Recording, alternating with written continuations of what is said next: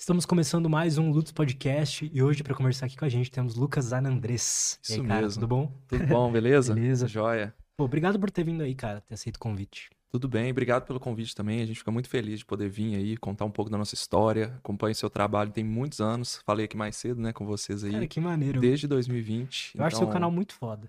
Obrigado. É, a gente tá tentando expandir, né, além do YouTube, então tem muita coisa pra gente bater papo hoje, assim, de estratégia de, de conteúdo, falar pro pessoal aí coisa de saúde, coisa de tecnologia também, que muita gente fica interessado.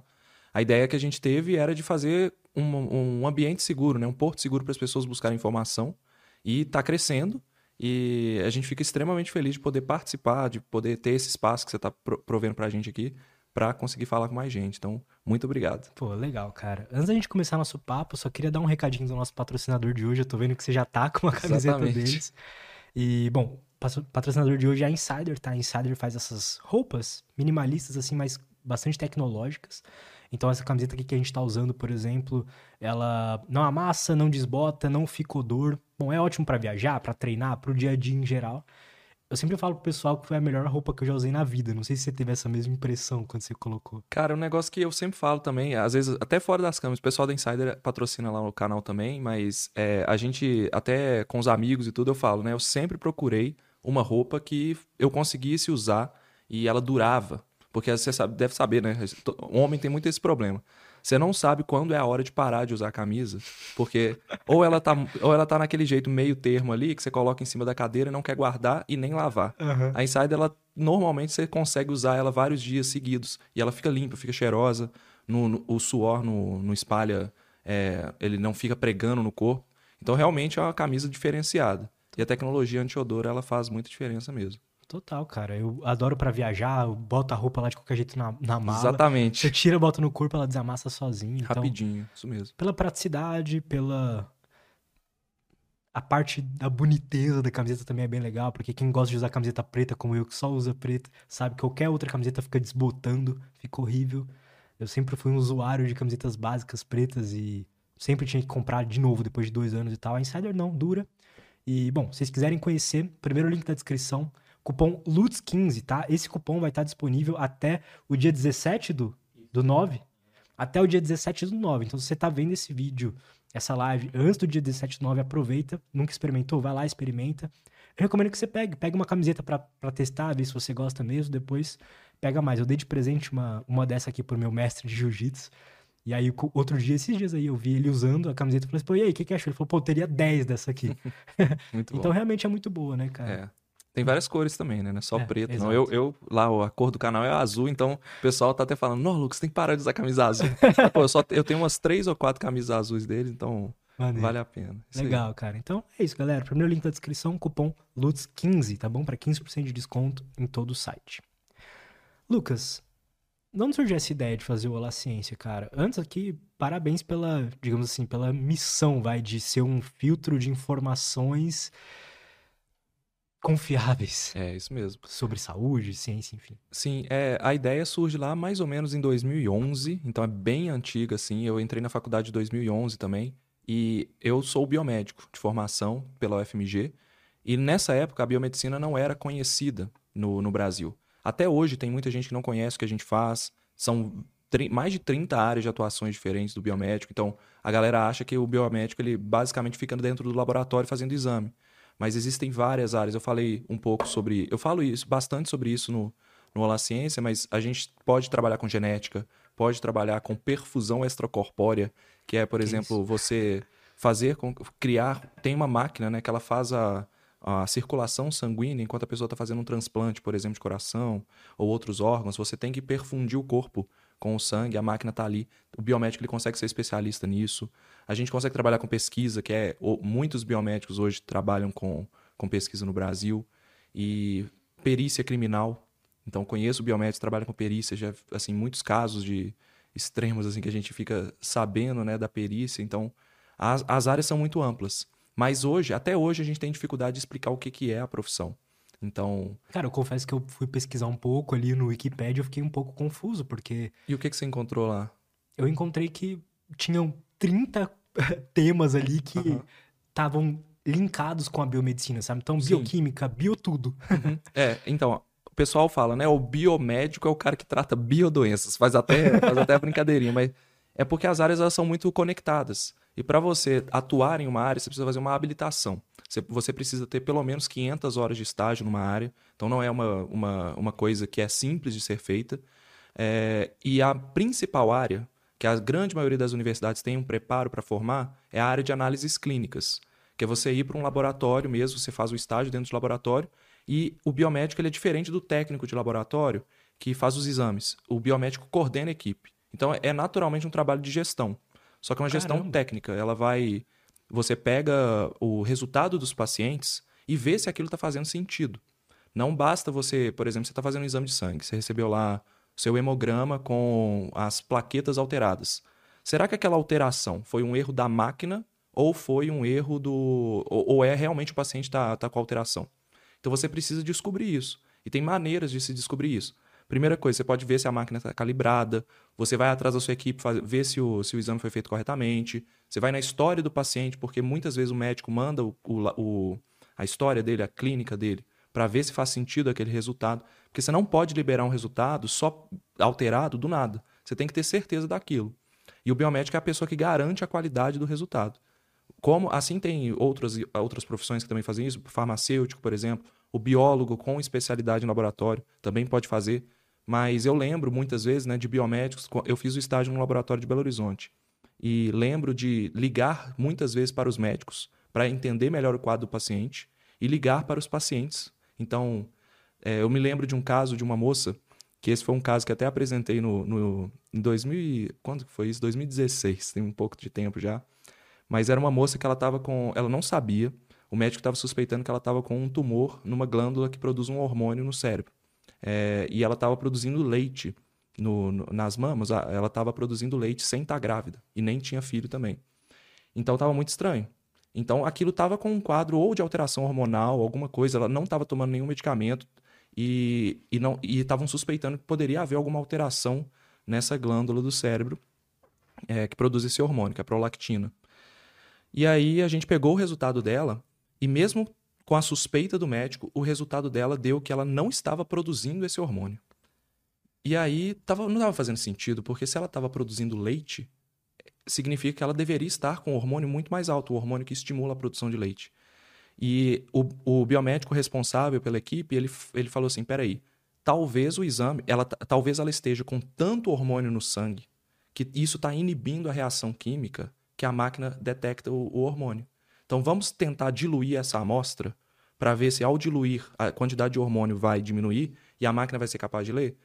Explicando de uma forma bem simples, é um efeito que a gente já sabe que existe, mas é, é ele acontece quando você tem uma quantidade muito grande do hormônio ou da, da substância que você está querendo medir e essa quantidade acaba inibindo a reação química. Por quê? Porque ela, o, explicando de forma simples, né?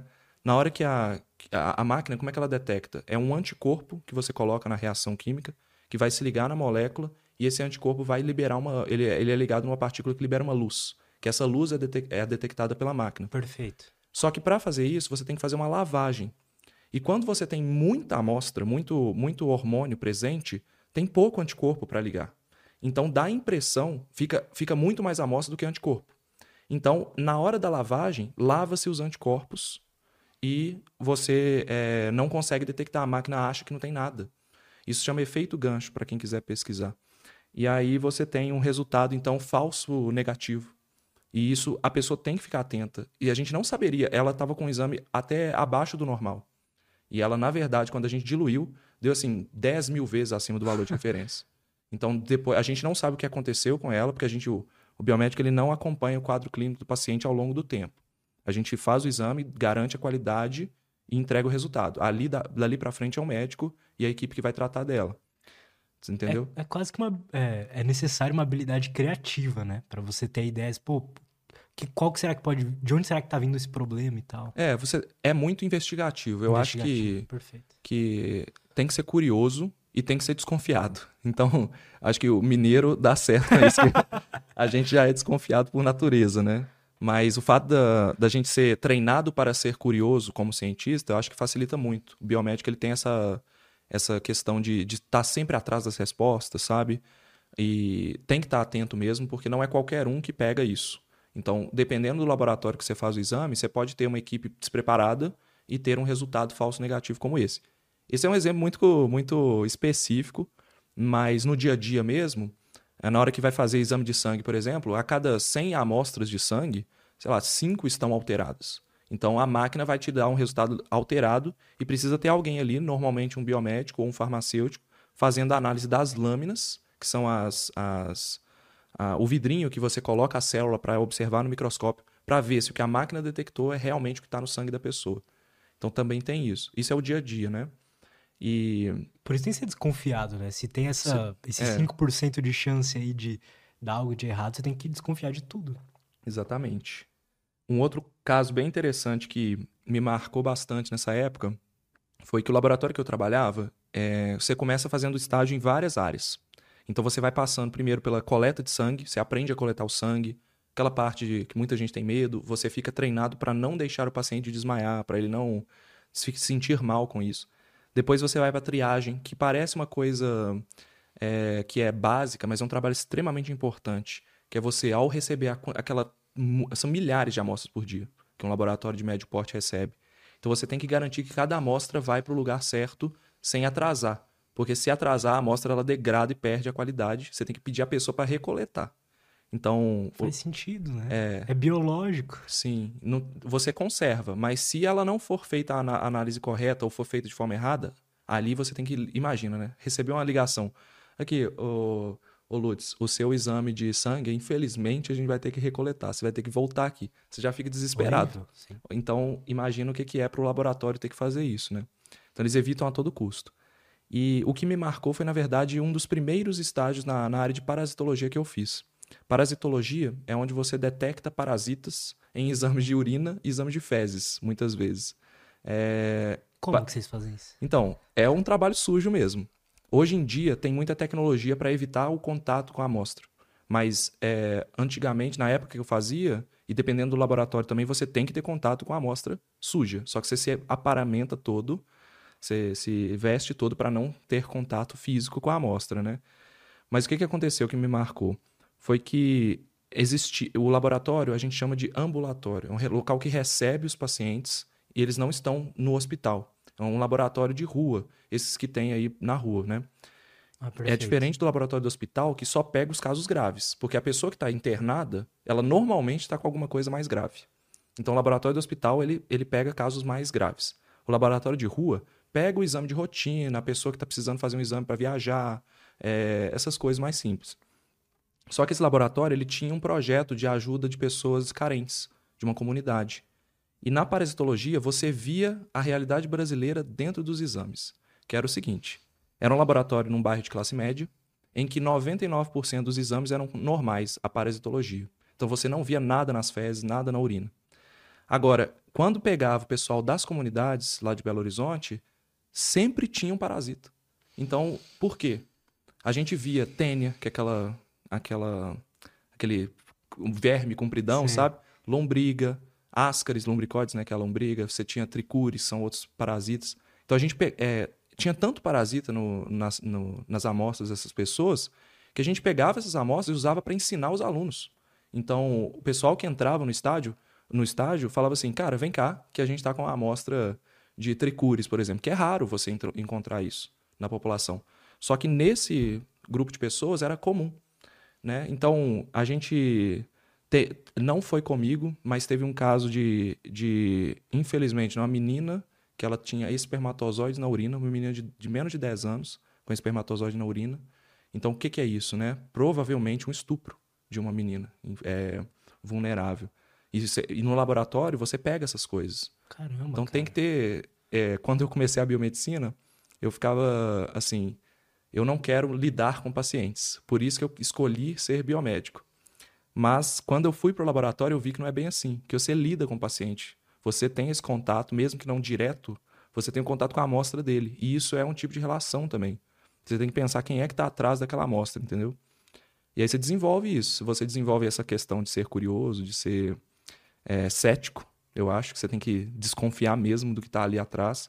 Você tem que, normalmente, você tem que achar que, a, que o que você está vendo pode estar errado. Né? E a gente faz tudo para garantir que não esteja. Mas às vezes acontece. Então, a biomedicina me prepara para isso, entendeu? Teve algum ensinamento importante dessa época que você leva até hoje, que se incorporou na tua filosofia de vida? Eu acho que sim, dessa época e daí em diante, porque é, eu acho que eu tive que desenvolver habilidades sociais que eu não tinha muito. Eu não tinha na, desde a escola, assim. Te eu, entendo. é, desde a escola sempre fui muito tímido. Eu ainda sou muito tímido. Isso ainda reflete em mim é, ao conversar com pessoas. Igual eu tô conversando com você aqui. Eu tô com como se fosse a gente se, se prepara. É, é como se fosse uma máscara. Só que não é é um preparo mesmo de treino mesmo que a gente tem que desenvolver. Tem pessoas que nascem naturalmente extrovertidas. Eu não sou essa pessoa. Então, eu acho que o que eu desenvolvi nessa época foi que o, o, o conhecimento ele é a minha defesa, sabe? É a minha máscara. Eu consigo me colocar de uma forma completamente diferente do que eu sou quando estou explicando uma coisa.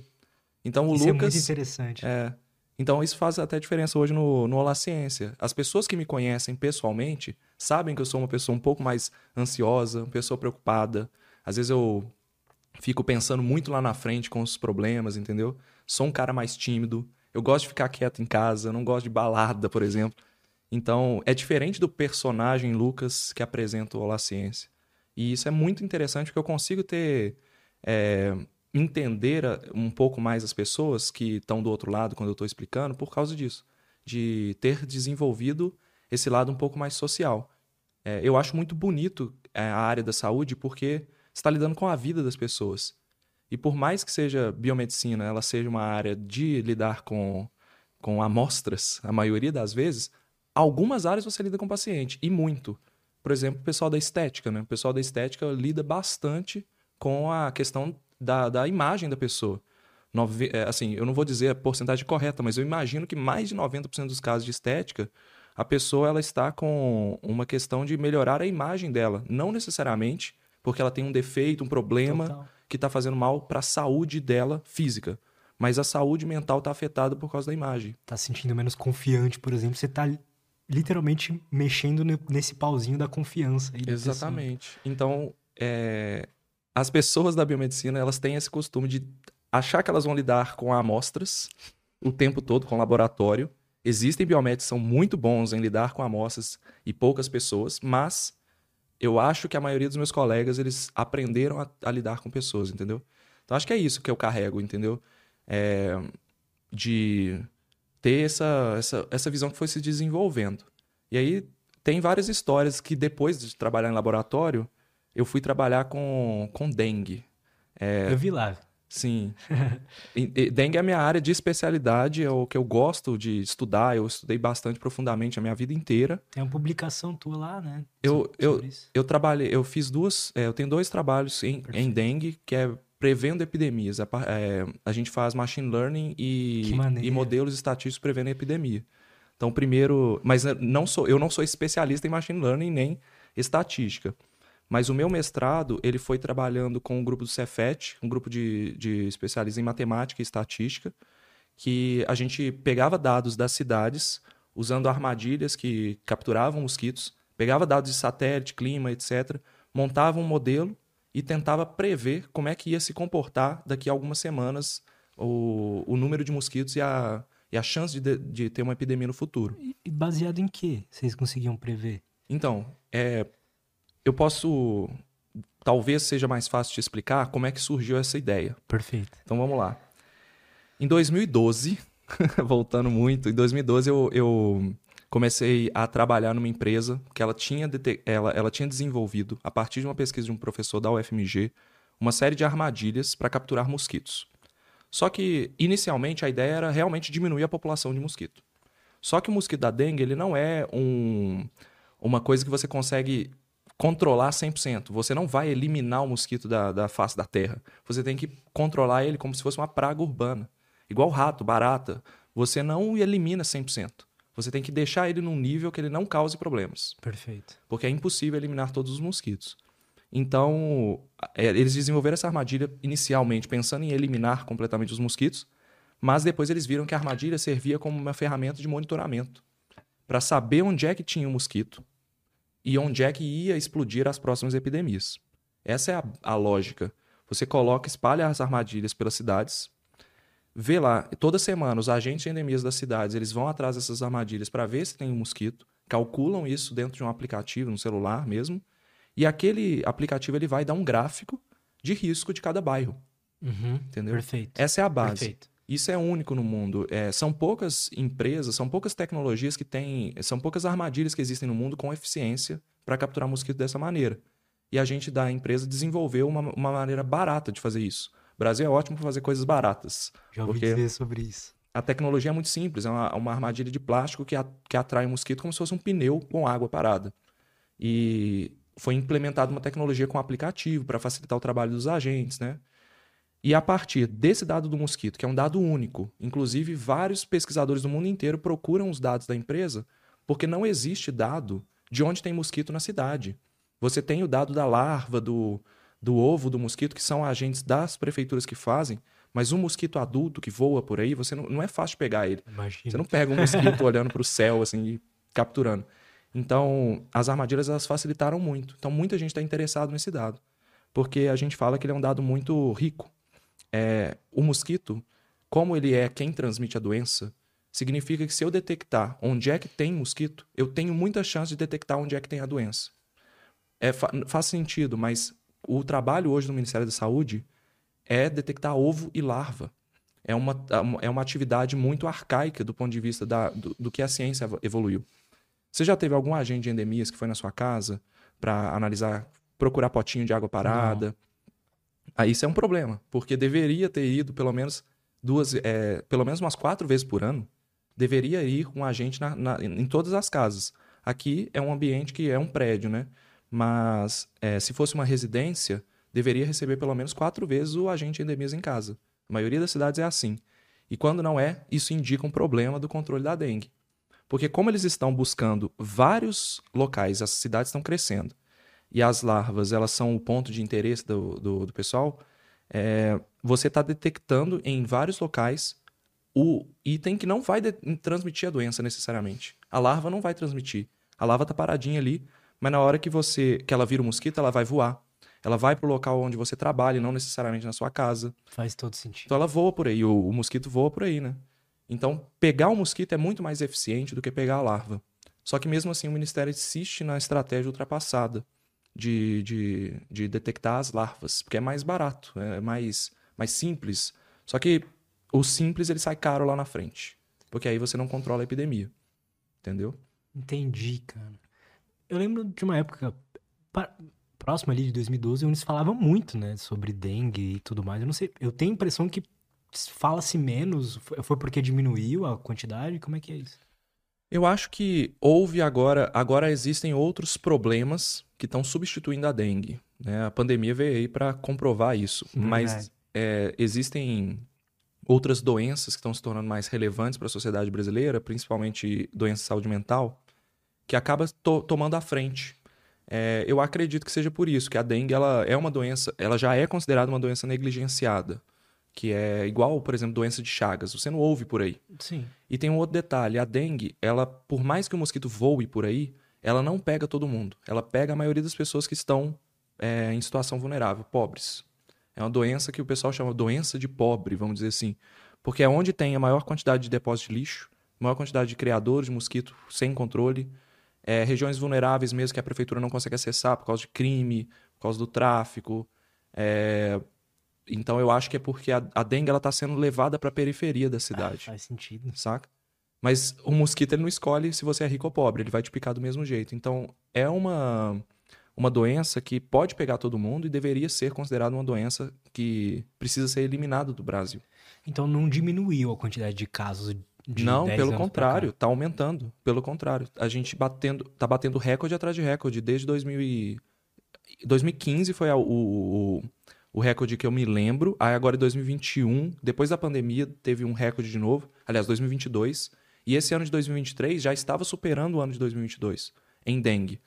E além disso, vem a questão da chikungunya, né?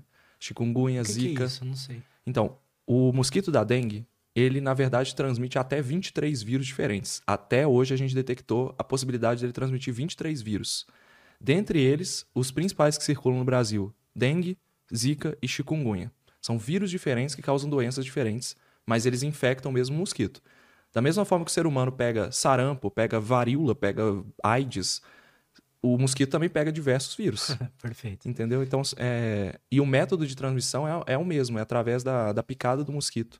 Então, a, a, em, o mosquito ele pode transmitir várias doenças de uma vez, se ele tiver infectado com vários vírus de uma vez, sabe? Apesar dos vírus competirem dentro do corpo dele, você pode pegar, às vezes, uma ou duas doenças ao mesmo tempo. Caramba! Ou pelo mesmo mosquito, ou por mosquitos diferentes.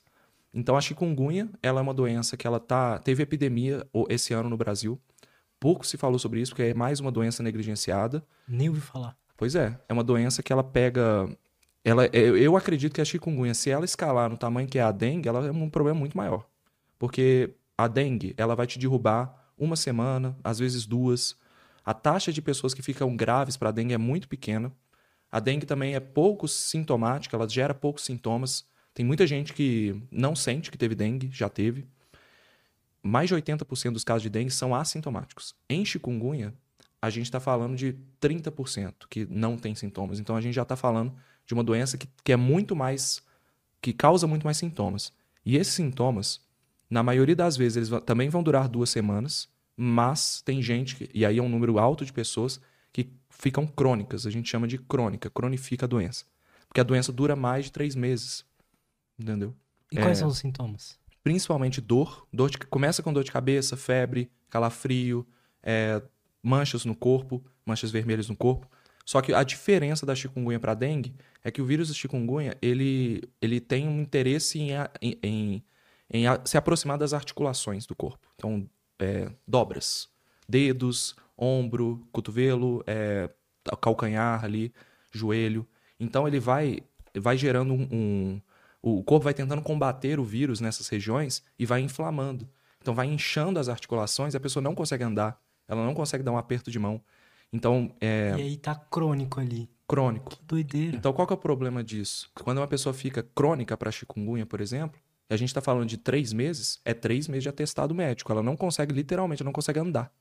Então, pensa na economia do país. O custo que isso tem, né? é, o, o, o paciente ele não consegue fazer um aperto de mão, não consegue trabalhar. Então, tem uma perda de produtividade muito grande. O custo da chikungunya é muito maior por paciente do que o custo da dengue para o Estado, para você tratar esses pacientes. É, e a gente está deixando isso crescer. Infelizmente, está crescendo na América Latina. Com o aumento da temperatura, você tem um aumento de, de, de proliferação de mosquitos, no, principalmente nas regiões mais ao sul do país. Então, Joinville, em Santa Catarina, uma cidade que nunca teve problema com dengue e chikungunya. Esse ano teve. Então você está tendo mais é, proliferação do, do vírus, principalmente chikungunya esse ano. E foi bastante complicado isso. A gente cobriu essa história lá no canal. Tem um vídeo, o vírus ignorado que está incapacitando pessoas. Então, é uma maneira de tentar atrair o público para poder interessar por esse tema que é negligenciado também. E falando dessa forma, a gente conseguiu atrair mais de 200 mil pessoas para assistir. É, esses problemas da dengue, essa questão de, de controle, a gente fala muito na série Soluções para o Brasil também, que é uma série que. Pô, a... Parabéns por essa série, cara. Você, você conseguiu assistir? Eu vi alguns vídeos. Sim. E a.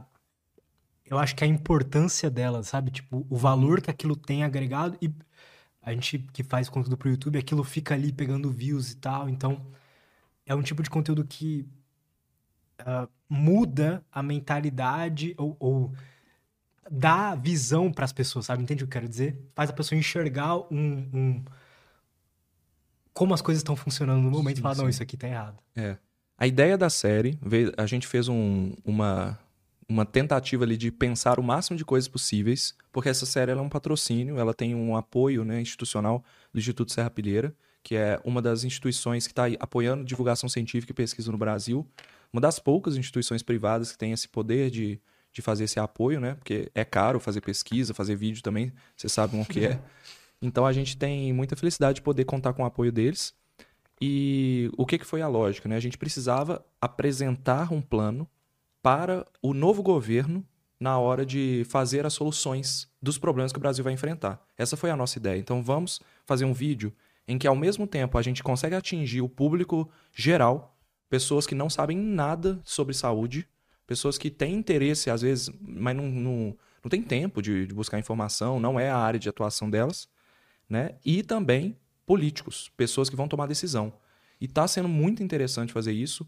É, por quê? A gente está conseguindo ter impacto. Uma das coisas mais difíceis de fazer no YouTube é sentir o impacto da, da, do seu trabalho na população. Então, a gente tem muitos números, né? São milhões e milhões de, de espectadores todos os meses. Mas será que esse pessoal está mudando a vida deles? Então, a série ela é uma forma da gente sentir isso. Como? Por exemplo, a gente tem o, o, o MEC, do Ministério da Educação, ele veio falar com a gente. A gente fez um vídeo né, no episódio 3 da série, a gente revelou um dos problemas que é muito sério no Brasil, que é a questão de falta de investimento em pesquisa e a falta de estrutura para abrigar cientistas no mercado privado.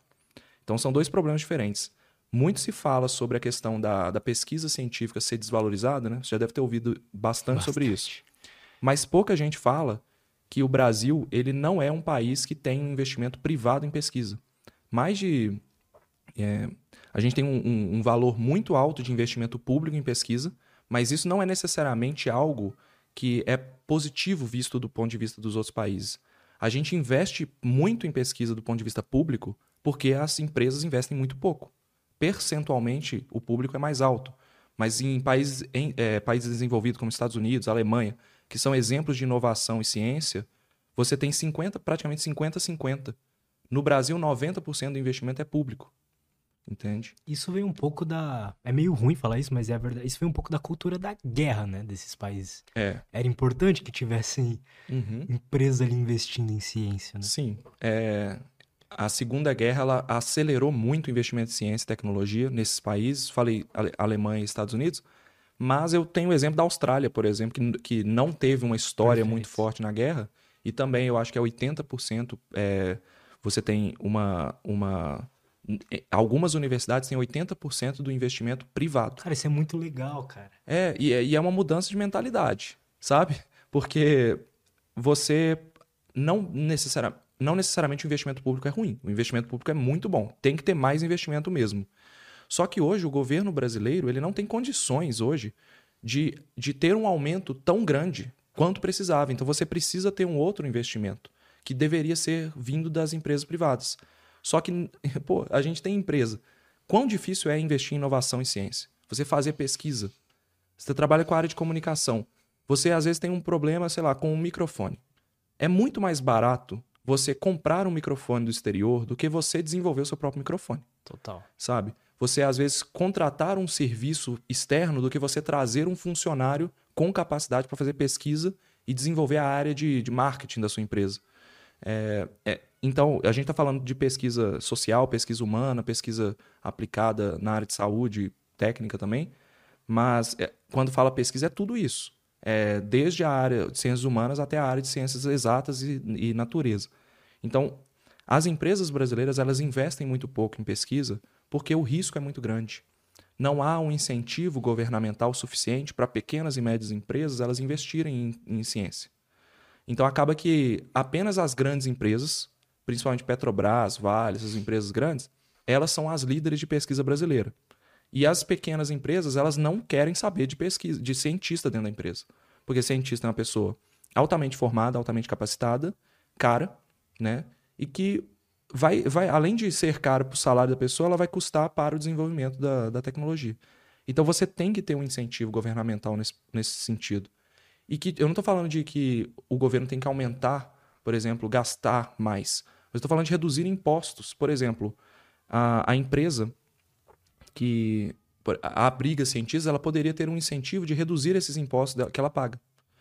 Porque significa que a pessoa que está ali dentro da, da, da, da empresa fazendo pesquisa, ela vai gerar um, um, novo produto, um novo resultado que vai trazer um ganho em impostos depois. Sem dúvida. Então faz sentido você diminuir a carga tributária dessa empresa para que ela traga cientistas. Imagina se a gente diminuísse o, a carga tributária de empresas que depositam patentes, que criam novos produtos. Isso não existe para pequenas e médias empresas, só para empresas grandes. Então, na nossa visão, assim, o que é solução para o Brasil é, é você realmente aumentar o investimento em pesquisa pública com estratégia, aproveitar o que as universidades têm de bom e não distribuir o dinheiro de forma como é hoje, disseminada por todo. É, vamos supor um exemplo. o Nordeste é conhecido por ter ventos muito fortes que vêm ali do Oceano Atlântico. Então você tem um potencial de geração de energia eólica muito forte. Para que, que eu vou investir em São Paulo para gerar energia eólica, para estudar energia eólica, engenheiros e tudo, se eu posso colocar um investimento lá no Rio Grande do Norte, que já é o principal produtor de energia eólica do Brasil? Hoje o investimento está disseminado pelo país. Ele deveria De uma ser. forma ilógica. É, é um- eles, eles, ele tem editais, você consegue Tá. competir, mas seria mais eficiente você direcionar o investimento para onde ele, ele teria mais retorno. Então, se você pega esse dinheiro que está distribuído pelo Brasil, coloca ali em investimento em energia eó- eólica no Rio Grande, Rio Grande do Norte, na universidade que tem lá, você tem um retorno mais rápido e melhor do que deixar o pessoal aqui, por exemplo, em São Paulo, fazer pesquisa com energia eólica. E cria-se polos, né? Uma comunidade. Ah, não, eu sou cientista aqui de São Paulo, mas eu quero estudar isso. Não, vai Ela lá, vai. que lá é foda nisso. É isso. E aí você desenvolve a região, cara. Porque você leva pessoas capacitadas que têm uma possibilidade de, além de fazer uma nova tecnologia, de criar empresas ali. Então você vai criando um. um- o pessoal chama isso de hub, né? Um Um hub. parque tecnológico. Então você vai criando algo em volta da universidade para desenvolver a tecnologia que é forte naquela região. Já ouviu falar do Vale do Silício? Sim. O Vale do Silício, ele chama assim porque ele, ele desenvolveu, ele, ele se focou em desenvolver tecnologias baseadas em silício, principalmente computação. É onde você tem ali o hub de desenvolvimento tecnológico em computação. Grandes Sem empresas de tecnologia. Apple, Google, Intel, HP, é, IBM. Então, todo, tem, todo, tem sedes ali no, no Vale do Silício, onde se desenvolve novas tecnologias de área de computação. Eu sinto que lá, essas grandes empresas que a gente sempre cita o nome, elas estão muito linkadas a alguma. Alguma faculdade, sabe? Tem, não linkadas diretamente, mas existe alguma relação ali, sabe? Existe. Tipo, o pessoal de Stanford, todos têm umas empresas que a gente sempre ouve falar o nome, Harvard e tudo mais. Isso, exatamente. Porque existe um incentivo do ponto de vista da universidade para falar com o pesquisador assim, cara, você tem a possibilidade de abrir uma empresa se você quiser. Você não é proibido, ninguém vai te ver mal, ninguém vai olhar para você com outra maneira se você tiver uma empresa. Então, o Brasil ainda está engatinhando nessa área. Os pesquisadores que têm empresas, porque a partir de 2015 isso foi permitido no Brasil de uma forma mais ampla. Os pesquisadores eles ganharam uma segurança jurídica com o Marco Legal de Ciência e Tecnologia para fazer isso. Então, eles conseguiram a segurança jurídica, mas ainda não existe a segurança, vamos dizer assim, o tabu. O tabu permanece. O cara que faz a, a empresa, ah, ele não quer pesquisar, ele virou cara que está querendo ganhar dinheiro. Essa mentalidade, ela ainda permanece nas universidades. Então, a pessoa que desenvolve patentes no seu laboratório, ela normalmente não é bem vista pelos outros pesquisadores, sabe? Caramba, Existe cara, que existe isso. tristeza. É, é Isso foda. mata inovação, né? Isso mata inovação. Então, é um, um dos problemas que a gente discute na série. É a falta de, de empregos que os cientistas têm por não ter desenvolvido essas empresas. E a gente propôs uma série de soluções para isso. Né? E essas soluções, desde essa que eu já te contei aqui de investir em, áreas estratégicas, de incentivar a redução de impostos para empresas que contratam cientistas, isso foi. Parece algo. Não sei se. Para a gente que estuda a área, eu sou formado em inovação tecnológica, eu tenho mestrado nessa área. Então, quando você olha assim, parece óbvio, mas a gente pensa assim, poxa, é óbvio para mim, não é óbvio para todo mundo. Total. E a maioria dos técnicos do Ministério da Educação, do Ministério de Ciência e Tecnologia, eles não têm essa formação. As pessoas são cientistas. Elas são pessoas que estão focadas em educação, focadas em ciência. Mas não tem alguém para conversar com empresas. Então, quando a gente traz isso, nesse vídeo, por exemplo, eu fiquei surpreso, porque o MEC veio falar com a gente. Falou assim: peraí, Lucas, eu quero ouvir de você. A gente, ele, eles marcaram uma reunião com, comigo para poder ouvir maneiro. como cara. Que São Paulo, Rio Grande do Sul, que são polos também, eles têm já um parque tecnológico, como fazer com que isso se expanda para os outros países, principalmente a Amazônia. A gente tem a região norte, né? A grande maioria dos estados tem é, Amazônia, né? a floresta amazônica, e ali tem um potencial gigantesco, porque é, você tem muita tecnologia que pode ser extraída da floresta na forma de novos medicamentos, na forma de, de é, compostos fitoterápicos, por exemplo, de plantas, né? Que podem ser colocados ali. E isso pode ter um medicamento que a gente não sabe que existe ainda, escondido ali na floresta, que pode ser o novo captopril, por exemplo, que é um medicamento que alcança o mundo inteiro. gera muito, muitas vendas e isso traz dinheiro para o Brasil. Uh, que mais? Se eu fosse citar outros exemplos, a gente tem o, o, veneno da jararaca, né? Que gerou um medicamento antipertensivo. Caramba! Que a jararaca é uma cobra brasileira. É, isso foi feito há quase, deve ter uns 100 anos que isso foi feito, Caramba, sabe? O, o, o Vital Brasil lá. Então a gente está precisando mais desse investimento, essa, não, de olhar para isso. Não é um problema só político também, né? É, é, meio cultural, assim, pelo que você disse. É. Dos cientistas ali acharem, ali do, digamos, do universo acadêmico, às vezes achar meio estranho o cara querer fazer uma patente e tal. É um problema cultural. É, eu acho que aos poucos isso está mudando. É, eu acho que com o marco legal de ciência e tecnologia que veio em 2015 a gente abriu os olhos e viu que isso é uma possibilidade. Mas eu conheço muitos cientistas, o pessoal é, fala que o, o, os antigos, né, o pessoal que entrou lá no, na faculdade em 1970, 60, 80, eles ainda têm um receio, mas a turma nova que está entrando, ela já vem com essa visão. É, faz sentido. Entendeu? Então isso naturalmente vai nos colocar numa posição melhor no futuro. O Brasil é sempre o país do futuro, né? É... Mas a gente deveria fazer isso antes. Então, a gente está sempre correndo atrás. Eu me lembro, voltando à história das epidemias, eu me lembro de um, um gestor de saúde que eu treinei uma vez, que ele falou assim: Lucas, a gente não tem tecnologia para poder controlar a dengue. A gente está sempre correndo atrás das epidemias. Então, que legal que você trouxe, vocês trouxeram uma tecnologia para a gente monitorar onde tem a epidemia antes dela acontecer. E, e quando eu ouvi isso, eu até coloquei essa frase no meu, no meu, na minha dissertação de mestrado, sabe? Como agradecimentos ali ao pessoal. Porque isso me marcou muito. A gente está sempre correndo atrás dos outros. E tem coisas que o Brasil pode fazer que nós poderíamos ser líderes de, no, no mercado mundial. A gente realmente poderia se desenvolver a partir de algumas coisas. É, por exemplo, mudanças climáticas é um problema mundial.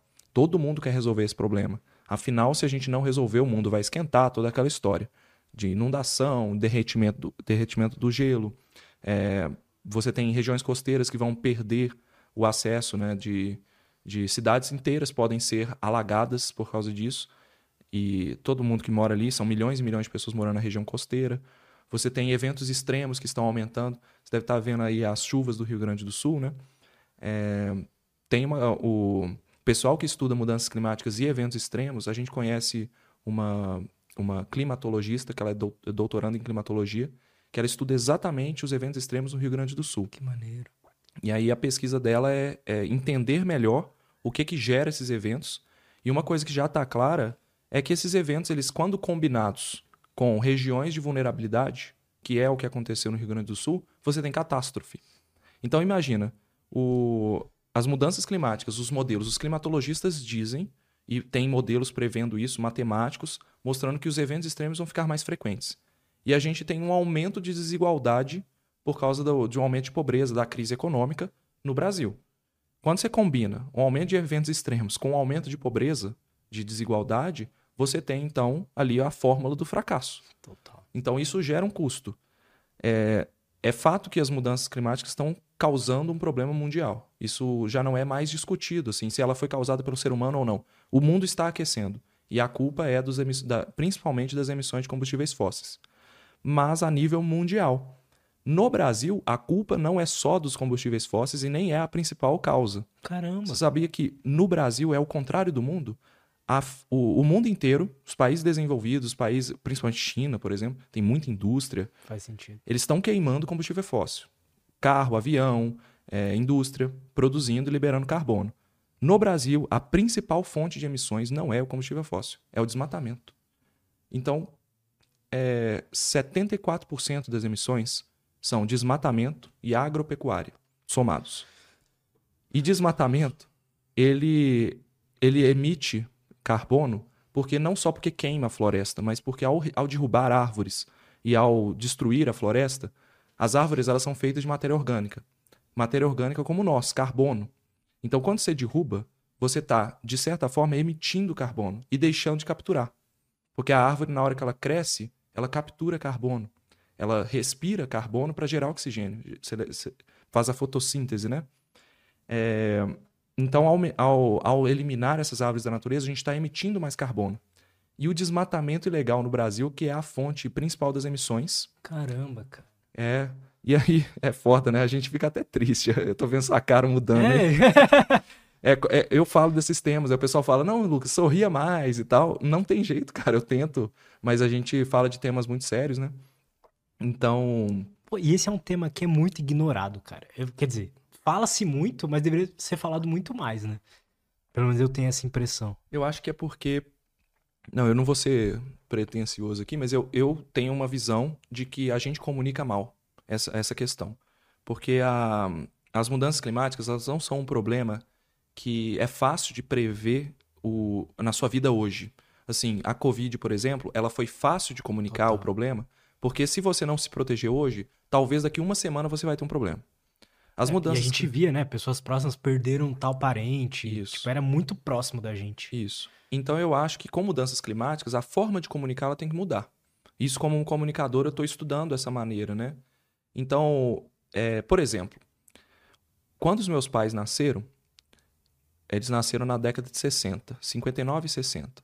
Então, nessa época, o carbono na atmosfera, ele tinha 320 partículas por milhão. O que, que é isso? Para cada um milhão de moléculas de, de gás na atmosfera, 320 eram gás carbônico. Tá. E a gente teve um aumento da, da, da, da emissão de combustíveis fósseis durante a Revolução Industrial e foi aumentando ao longo do tempo. Quando eu nasci, de 320 já estava quase em 400 de partículas por milhão. Então eu já nasci, a gente fala que eu sou da geração 398. Porque na época que eu nasci, o mundo já tinha 398 partículas por milhão. Quando as, hoje, as pessoas que nascem hoje, elas já estão respirando um ar com 420 partículas. A gente já bateu 420. Então, em menos de 10 anos, em, em- em nos 23 anos, eu tenho, eu, eu tenho 30 anos, é, do, de 2000 até 2023, a gente aumentou praticamente 40 partículas por milhão. Dá mais ou menos, é mais ou menos isso mesmo, 398, não, é 22 partículas por milhão. Então você tem hoje 420 partículas por milhão na atmosfera. E isso está subindo. Qual que é o problema Parece disso? exponencial também, né? é exponencial, porque quanto mais carbono na atmosfera, e aí tem outros gases de efeito estufa, né? Você tem o, o carbono, ele é um gás, além dos. Tem outros, que eles mantêm o calor na atmosfera. O Sol bate no, no planeta e vai refletir. Tem várias formas de refletir. Ele reflete e o carbono segura isso dentro do planeta. Então ele absorve o calor e fica ali o calor retido, e- como uma estufa mesmo. Quando você entra numa estufa, ela é quente porque tem um vidro ali grosso que vai segurar o calor e o ar ali dentro aquece. Ah, o carbono, quanto mais carbono, mais rápido é esse aquecimento. Então a gente está vendo o mundo aquecer. Os dados mostram que o mundo já aqueceu 1,1 grau. E eu acho que a forma de comunicar isso não está sendo muito eficiente. Então, Você vai morrer. é, se você assim. fala, não, mas pior que se você falar que vai morrer, já era. Então, vou morrer, todo mundo vai morrer. Verdade, E amanhã, então não vou fazer nada. verdade. Então eu gosto muito de falar dessa questão do carbono, porque quantos pa- partículas por milhão de carbono vai ter quando o seu filho nascer? Então, você pensa em ter filhos? Isso. Sei lá, daqui quantos anos? Pois é. Isso é algo que desanima um pouco. Pois é. E aí, é, eu penso em ter filhos, penso em ter netos e tudo. A partir de mil partículas por milhão na, atmosfera, a gente já começa a ter problemas como sonolência, dor de cabeça. Então a gente está respirando um ar poluído. Por exemplo, o ar da, da cidade de São Paulo ele tem naturalmente um pouco mais de partículas por milhão por causa da poluição do- dos carros e das indústrias. Mas imagina você ir para a roça, um lugar teoricamente limpo, e de repente você está lidando com 500, 600 partículas por milhão. Que é, já, já é, é um lugar fechado, só que é o ar livre. Então, essa maneira de. O mundo está tendo mais carbono, e eu acho que, olhando por esse lado, você pensar nos seus filhos, pensar nos seus netos, isso começa a tocar. E eu, eu acho que o pessoal das mudanças climáticas precisava pensar mais em como comunicar. Eu acho que tem maneiras de comunicar isso de uma forma não vai tudo acabar, entendeu? Verdade. Então a galera muda um pouco esse pensamento. Temos soluções. Temos soluções. Então aí as soluções para o Brasil. Esse é o último episódio da série que ainda vai sair, né? Mas eu- a gente pensa soluções para o Brasil porque o Brasil ele pode ajudar a resolver o problema e com isso ainda se desenvolver. Porque você tem modelos de desenvolvimento econômico. Estados Unidos se desenvolveu através da inovação tecnológica, poderio militar, guerras, etc. Você tem É, a Austrália, por exemplo, se desenvolveu através de atração de, educa é, de, de estudantes, muita tecnologia de TI, né, extração de minério. O Chile agora está se desenvolvendo com cobre, com extração de lítio, que é, hoje são minerais muito importantes para a fabricação de bateria e eletricidade. Né? O Brasil poderia se desenvolver através dos créditos de carbono. É, o que, que é isso? Você, com o Acordo de Paris, em 2015, o, os, o mundo inteiro ele, ele se viu obrigado a tomar decisões para conter as mudanças climáticas. Afinal, a década de 2020 a 2030 é a última chance para tomar uma decisão. Se nada for feito, agora eu estou sendo. Mas é, as previsões indicam que o mundo vai aquecer 3 graus até o final do século, se nada for feito. Nossa. E só para ter uma ideia, 3 graus parece pouco, mas 3 graus foi o que aconteceu na Europa esse é, no ano. Acho que esse ano teve uma onda de calor na Europa que matou algumas pessoas, assim, tempestades e tempestades, inundações, e estava exatamente 3 graus acima da média. Esse seria o normal. Inundações e, e situações extremas. Então não é legal e a gente também não tem como prever muito o que vai acontecer quando o mundo esquentar. O que a gente consegue olhar é para o passado. Então o mundo já teve um, o mundo já esteve mais quente, ele já teve muito mais carbono na atmosfera. Há 250 milhões de anos, como é que os cientistas sabem disso? Eles pegam rochas, sedimento de rocha mesmo, e, e fazem análise química na rocha para ver o que, que tem ali dentro. E aí eles detectam a concentração de carbono, porque o ar ele interage com a rocha e vai fazendo reações químicas ali, mudando a composição da rocha. Então você consegue medir quanto que tem hoje, Quanto que tinha numa rocha que estava enterrada há 250 milhões de anos? Que maneiro. É, e eles vão medindo a concentração. E há 250 milhões de anos, pela composição das rochas, eles viram que houve uma grande erupção vulcânica, assim. Muitos vulcões entraram em erupção ao mesmo tempo, ao longo de 75 mil anos, e aumentaram o carbono da atmosfera de 400, mais ou menos, que é o que a gente tem hoje, para 2.500. Isso disparou uma das maiores extinções em massa da história matando mais de 70% das espécies animais e plantas da, da natureza.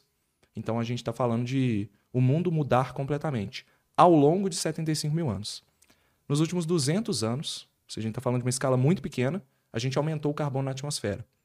Então a gente acredita que vai acontecer algo semelhante. Algo que, se nada for feito, o mundo esquentando muito, a gente vai disparar extinções em massa. E as evidências estão aí.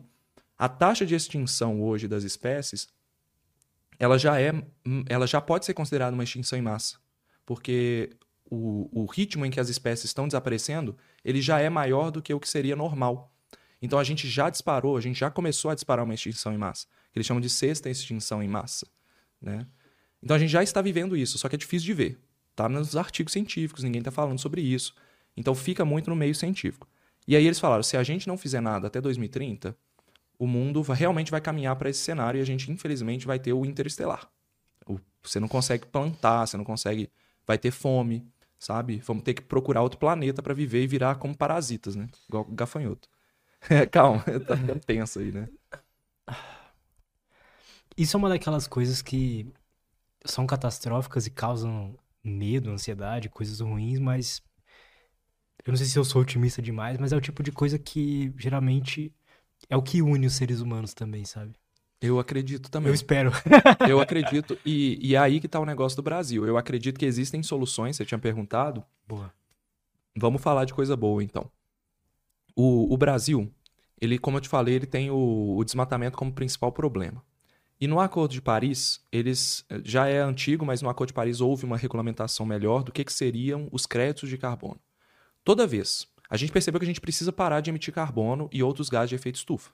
Tá? Isso é um fato. A gente precisa diminuir e até reduzir o que tem hoje. Então a gente precisa diminuir o carbono da atmosfera. Depois eu quero saber como. Então, vamos lá, vou falar. É porque você tem maneiras naturais de fazer isso e maneiras tecnológicas. Naturais seria fazendo reflorestamento, plantando novas árvores, regenerando ecossistemas que estão degradados, o solo, e, e, com isso fazer as plantas crescerem. Afinal, as plantas elas consomem carbono para crescer. E aí o carbono fica preso nelas. Entendeu? O, que, o problema maior é que a gente está retirando o carbono que está enterrado há milhões de anos, que é o do petróleo principalmente, que estava preso nas rochas, e levando para a atmosfera. então a gente precisa de tirar isso de lá. E Mas- desmatando ainda e piorando. Isso. Então, você- além de você desmatar, você tá tirando aquilo que captura, você tá eliminando mais. É, com queimadas também e tudo. Então, tá queimando a, a floresta e emitindo mais carbono. Então, como que você resolve? A maneira natural é plantar e res- regenerar esses ecossistemas. E a maneira tecnológica é realmente criando árvores artificiais. Existem tecnologias que vão fazer através de reações químicas, elas vão realmente capturar carbono da atmosfera. Você tem tecnologia para isso. Só que o problema é que, primeiro, essas máquinas gastam muita energia. Hoje elas liberam muito carbono. Então, para funcionar uma máquina precisa de combustível. Como é que você vai fazer uma máquina que tira carbono da atmosfera e ela vai eliminar no processo? Então, a gente só consegue fazer isso em pequena escala. Não é viável hoje investir em tecnologia para tirar carbono da atmosfera. E essa tecnologia ela vai existir um dia. Eu acredito que ela vai existir, mas infelizmente não dá tempo. Não dá tempo de desenvolver. E isso os modelos matemáticos mostram que mesmo se a humanidade investir muita grana em tecnologia de captura de carbono, não dá tempo de barrar as mudanças climáticas, porque não tem escala para isso. A gente precisa. Então, Desculpa te interromper, pode falar. não, pode falar. O que, que você acha A gente que precisa aprender a, a usar melhor a energia, né? A ter mais poder sobre essa- isso. É. Uma das soluções, né, seria, por exemplo, fusão nuclear, que a galera fala que é é a energia limpa perfeita e tudo, mas também não dá tempo. Não é O pessoal tá correndo, tá certo correr atrás de tecnologia de energia limpa, mas não dá tempo. Então a gente precisa de outra solução. A solução principal é zerar as emissões. Como que se zera emissões? Não necessariamente você vai zerar. Você não precisa, por exemplo, parar de andar de carro, você não precisa necessariamente parar tudo. Você precisa diminuir muito esse consumo.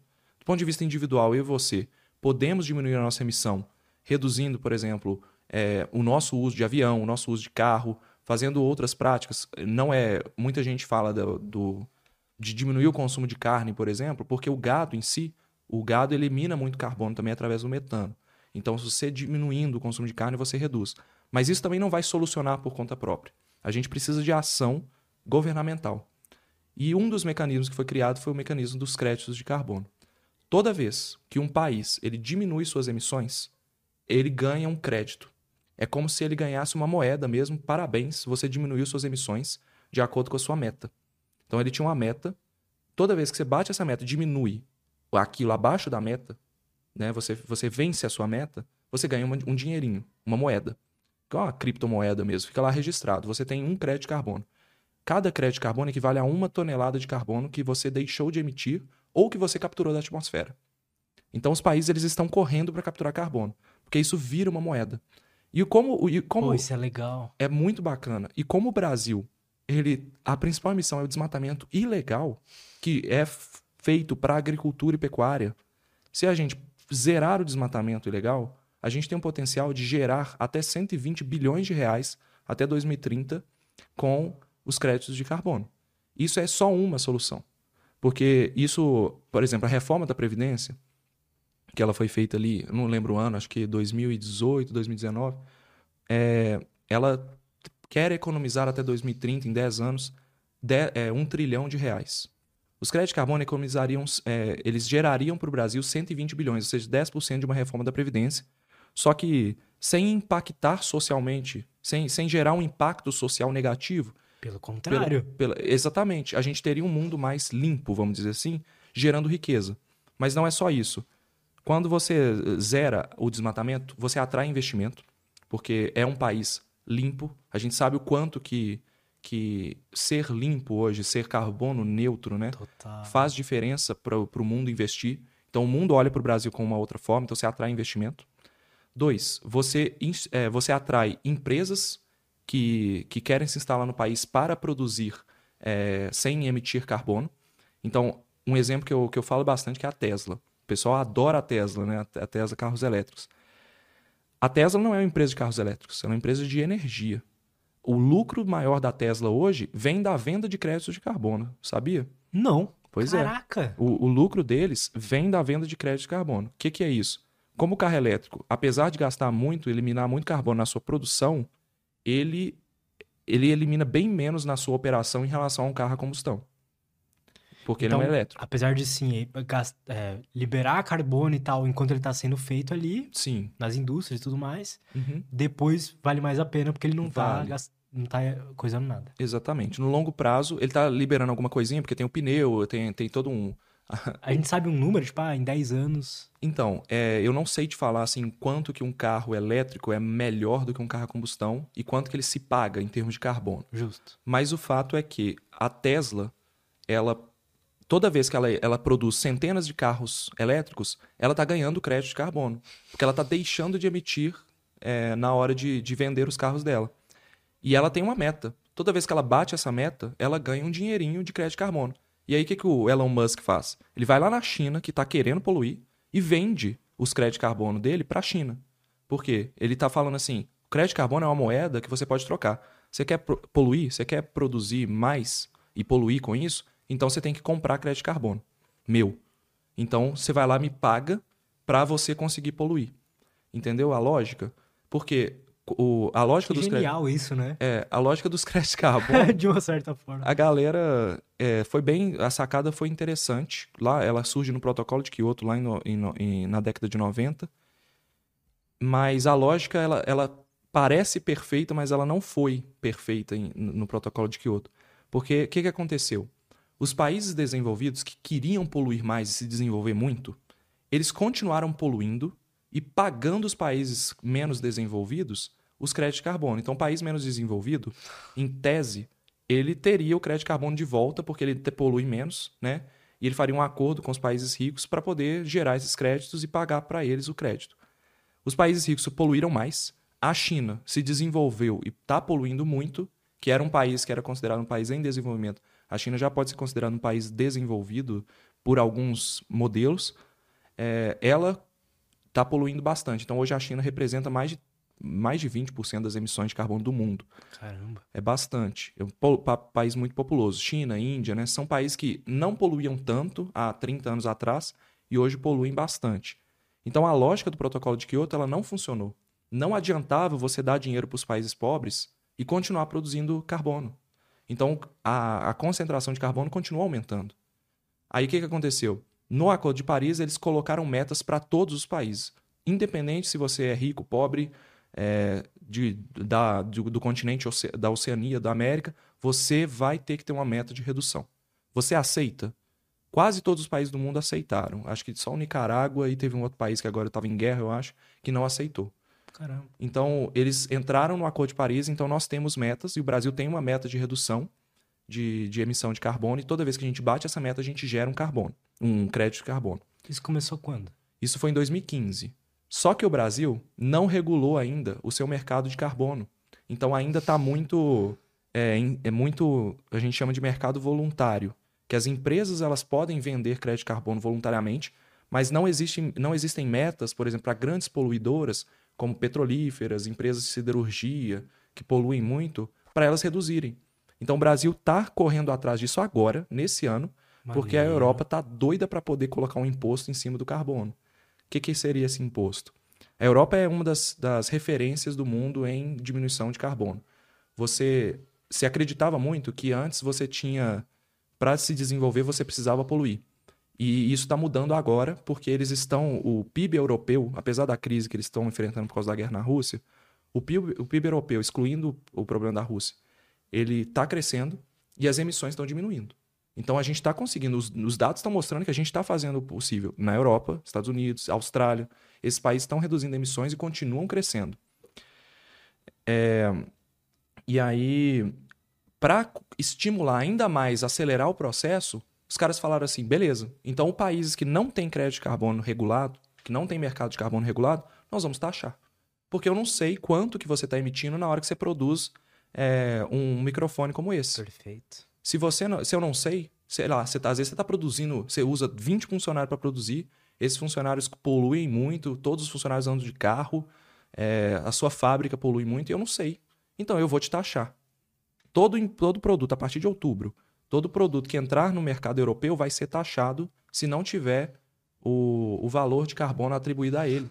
E o Brasil não tem isso. E aí a gente tá correndo atrás de. Tá ter. correndo atrás, tá correndo muito, porque isso foi um negócio que, assim, discussão política é aquela coisa, né? Você sabe como é que é. é o, o, o, o negócio não avança, porque existem vários interesses. Ah, o mercado da agropecuária, por exemplo, é muito forte. É, e, e agropecuária, não estou falando que, a, que o agronegócio é ruim. O agronegócio é extremamente necessário para o Brasil. Mas a gente precisa ter maneiras de, ser, de fazer isso de forma limpa. E existem. Tecnologias para diminuir a emissão de gado, tecnologias para cultivo em agrofloresta, por exemplo, que seria uma área de cultivo próxima a florestas, ali misturando as espécies nativas. Isso já tem estudo mostrando que produz mais do que se você é, deixar a agricultura tradicional, com aquele, aquela rotação de cultura normal. Uhum. É, então o Brasil está correndo atrás e se a gente não fizer isso, a gente vai ficar perdendo competitividade mundial. Afinal, você produziu uma garrafinha, você vai exportar para a Europa, sua garrafinha vai custar 20 euros, porque tem um imposto em cima dela, e a garrafinha que vem da Austrália vai custar 5. Então, quem vai comprar? Vai comprar do Brasil ou vai comprar da Austrália, entendeu? Tá. Isso a gente perde competitividade. Aí é por isso que eu acho que estão regulando o mercado de carbono, sabe? Para não perder essas exportações. Eu sempre fui um cara mais. Que, que quer menos regulamentação da política, o menor Uhum. possível. Mas isso eu vejo que é uma coisa que é muito importante que a gente tenha, de em algum nível, pelo menos. Uhum. É, eu acho que, assim, o mercado ser totalmente liberal, ele não consegue regular tudo. Tem Sim. coisas que a gente não consegue se autorregular, porque você acredita que o mercado vai sempre se autorregular e tudo, né? Essa lógica. Nesses casos, assim, eu acho que o mecanismo ele é lento demais para poder perceber os problemas. Perfeito. E aí a mudança climática, ela não é uma coisa que o mercado se autorregula, porque o mercado não sente o problema diretamente, ele vai sentir daqui 30 anos. E o cara nem quer saber, né? É, Tipo, aí os, as figuras do mercado não querem saber disso. Sim. Então a gente precisa de uma ação governamental mesmo, de um mecanismo que vai ser é, supranacional, né? Para poder tomar essas decisões e fazer acordos internacionais para conseguir controlar. Nesse, eu, eu, eu concordo que reduzir impostos, diminuir burocracia, diminuir. é, aumentar a- o liberalismo econômico, né? A gente vê dados, né? Eu gosto de trabalhar com dados. Os países que têm maior liberalismo econômico, eles têm, tendem a ter um IDH maior, uma qualidade de vida maior. É, talvez isso seja por causa da, da liberação da economia. Mas em algumas situações isso não se resolve, principalmente problemas sociais. Então, saneamento básico, por exemplo, é um problema social histórico que o Brasil tem e que até hoje não foi resolvido, mesmo que o, a soma, a equação do saneamento vá dar lucro para o Brasil. Então a gente tem claramente o dado mostrando. Se você investir 400 milhões, imagina você é um investidor. Você fala assim, você é um bilionário.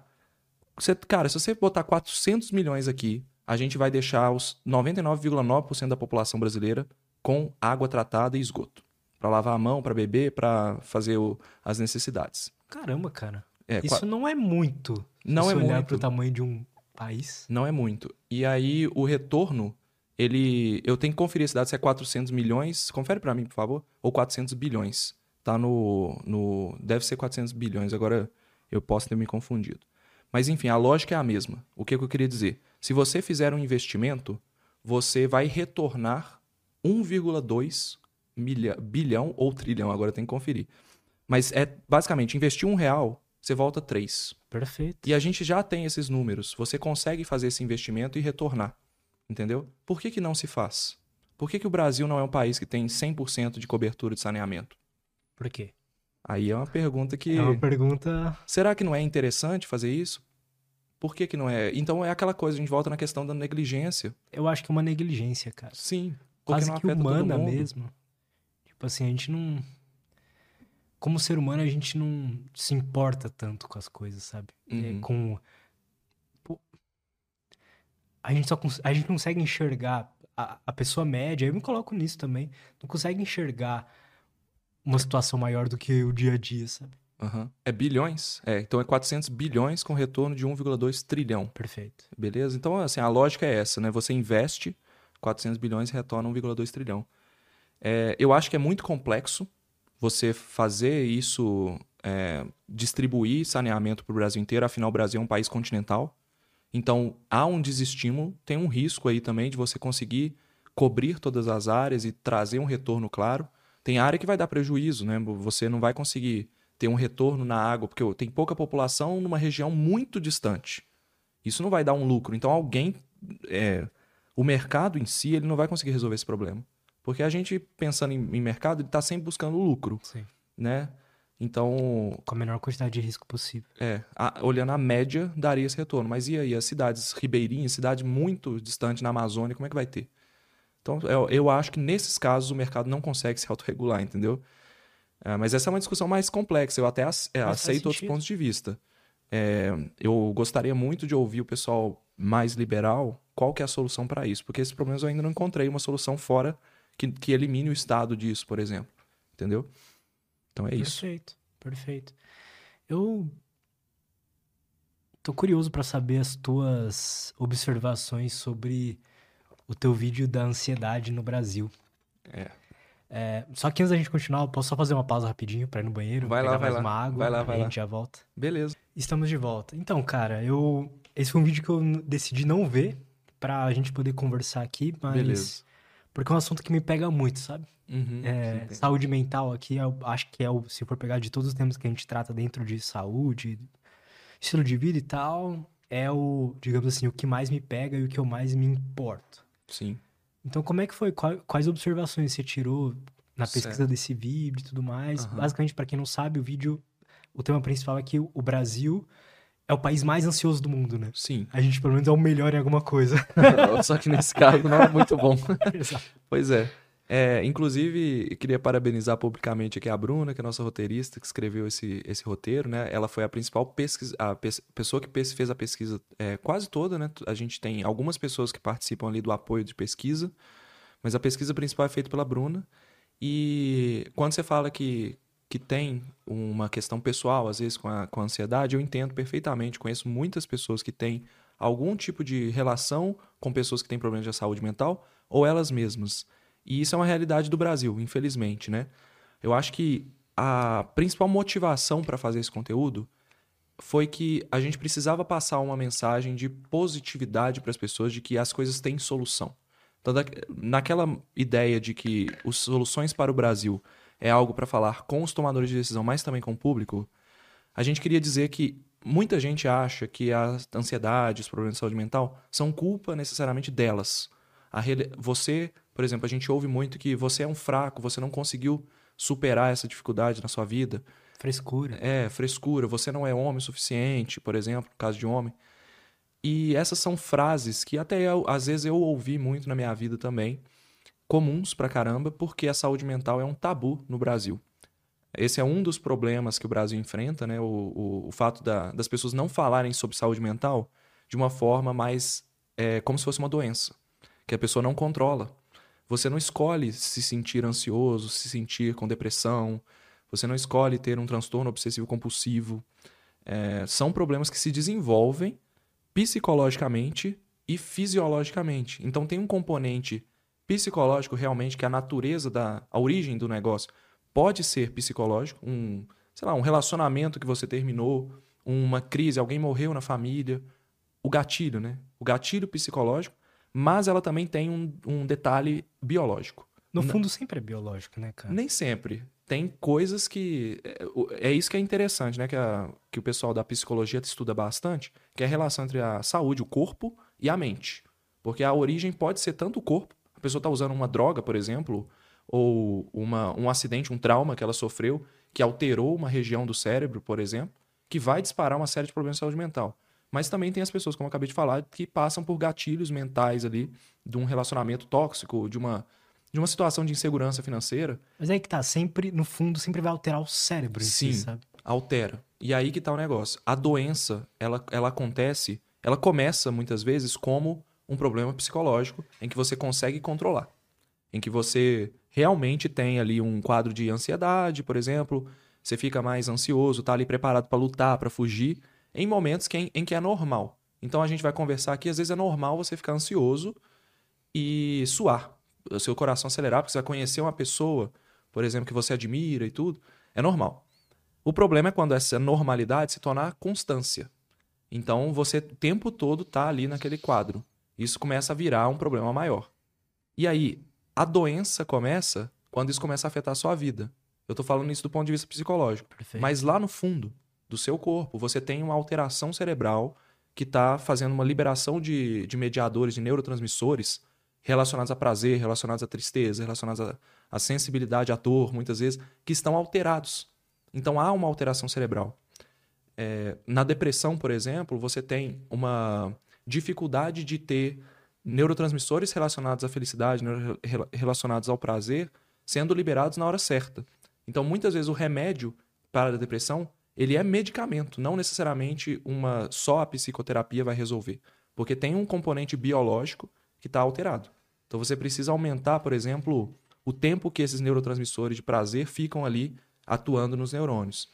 Isso é verdade, mas assim, o remédio também não vai sozinho não. fazer o, um resultado duradouro, sabe? É, não, o remédio sozinho não é a solução. Por isso que é necessário você buscar um profissional de saúde, um, um psicólogo, um psiquiatra também, para acompanhar o seu caso. E como qualquer doença crônica, é uma doença que vai demorar a ser tratada e que a ideia da, da cura, né? Muitas vezes o depressão, ansiedade, é a, a cura dessas doenças é quando você tem o, o quadro depressivo ou o quadro ansioso, o quadro de transtorno compulsivo, que ele se assemelha à normalidade. Porque é normal você ter uma, um humor deprimido, é perfeito, normal você ter perfeito. ansiedade. Verdade. Porque são respostas biológicas a uma ameaça ou a um, uma situação ruim mesmo. Você fica triste. Isso é normal. Agora, a, o tratamento, ele tá ali para poder fazer você, que tá com o transtorno, ficar igual a uma pessoa normal. Então você vai continuar tendo um humor deprimido às vezes. O problema é que quando você tiver, aquilo não dispare uma crise muito maior e se torne igual a uma pessoa comum que tem isso às vezes uma vez por ano, uma vez a cada seis meses, entendeu? Que realmente acontecem coisas na nossa vida que estão ali mudando a nossa química do cérebro e nos deixando tristes, por exemplo. E aí o vídeo, cara, é o seguinte: a gente, considerando que o Brasil é o país mais ansioso do mundo, de acordo com a OMS, é, saíram pesquisas aí mostrando que a gente está em primeiro lugar em ansiedade e em um dos primeiros lugares em depressão.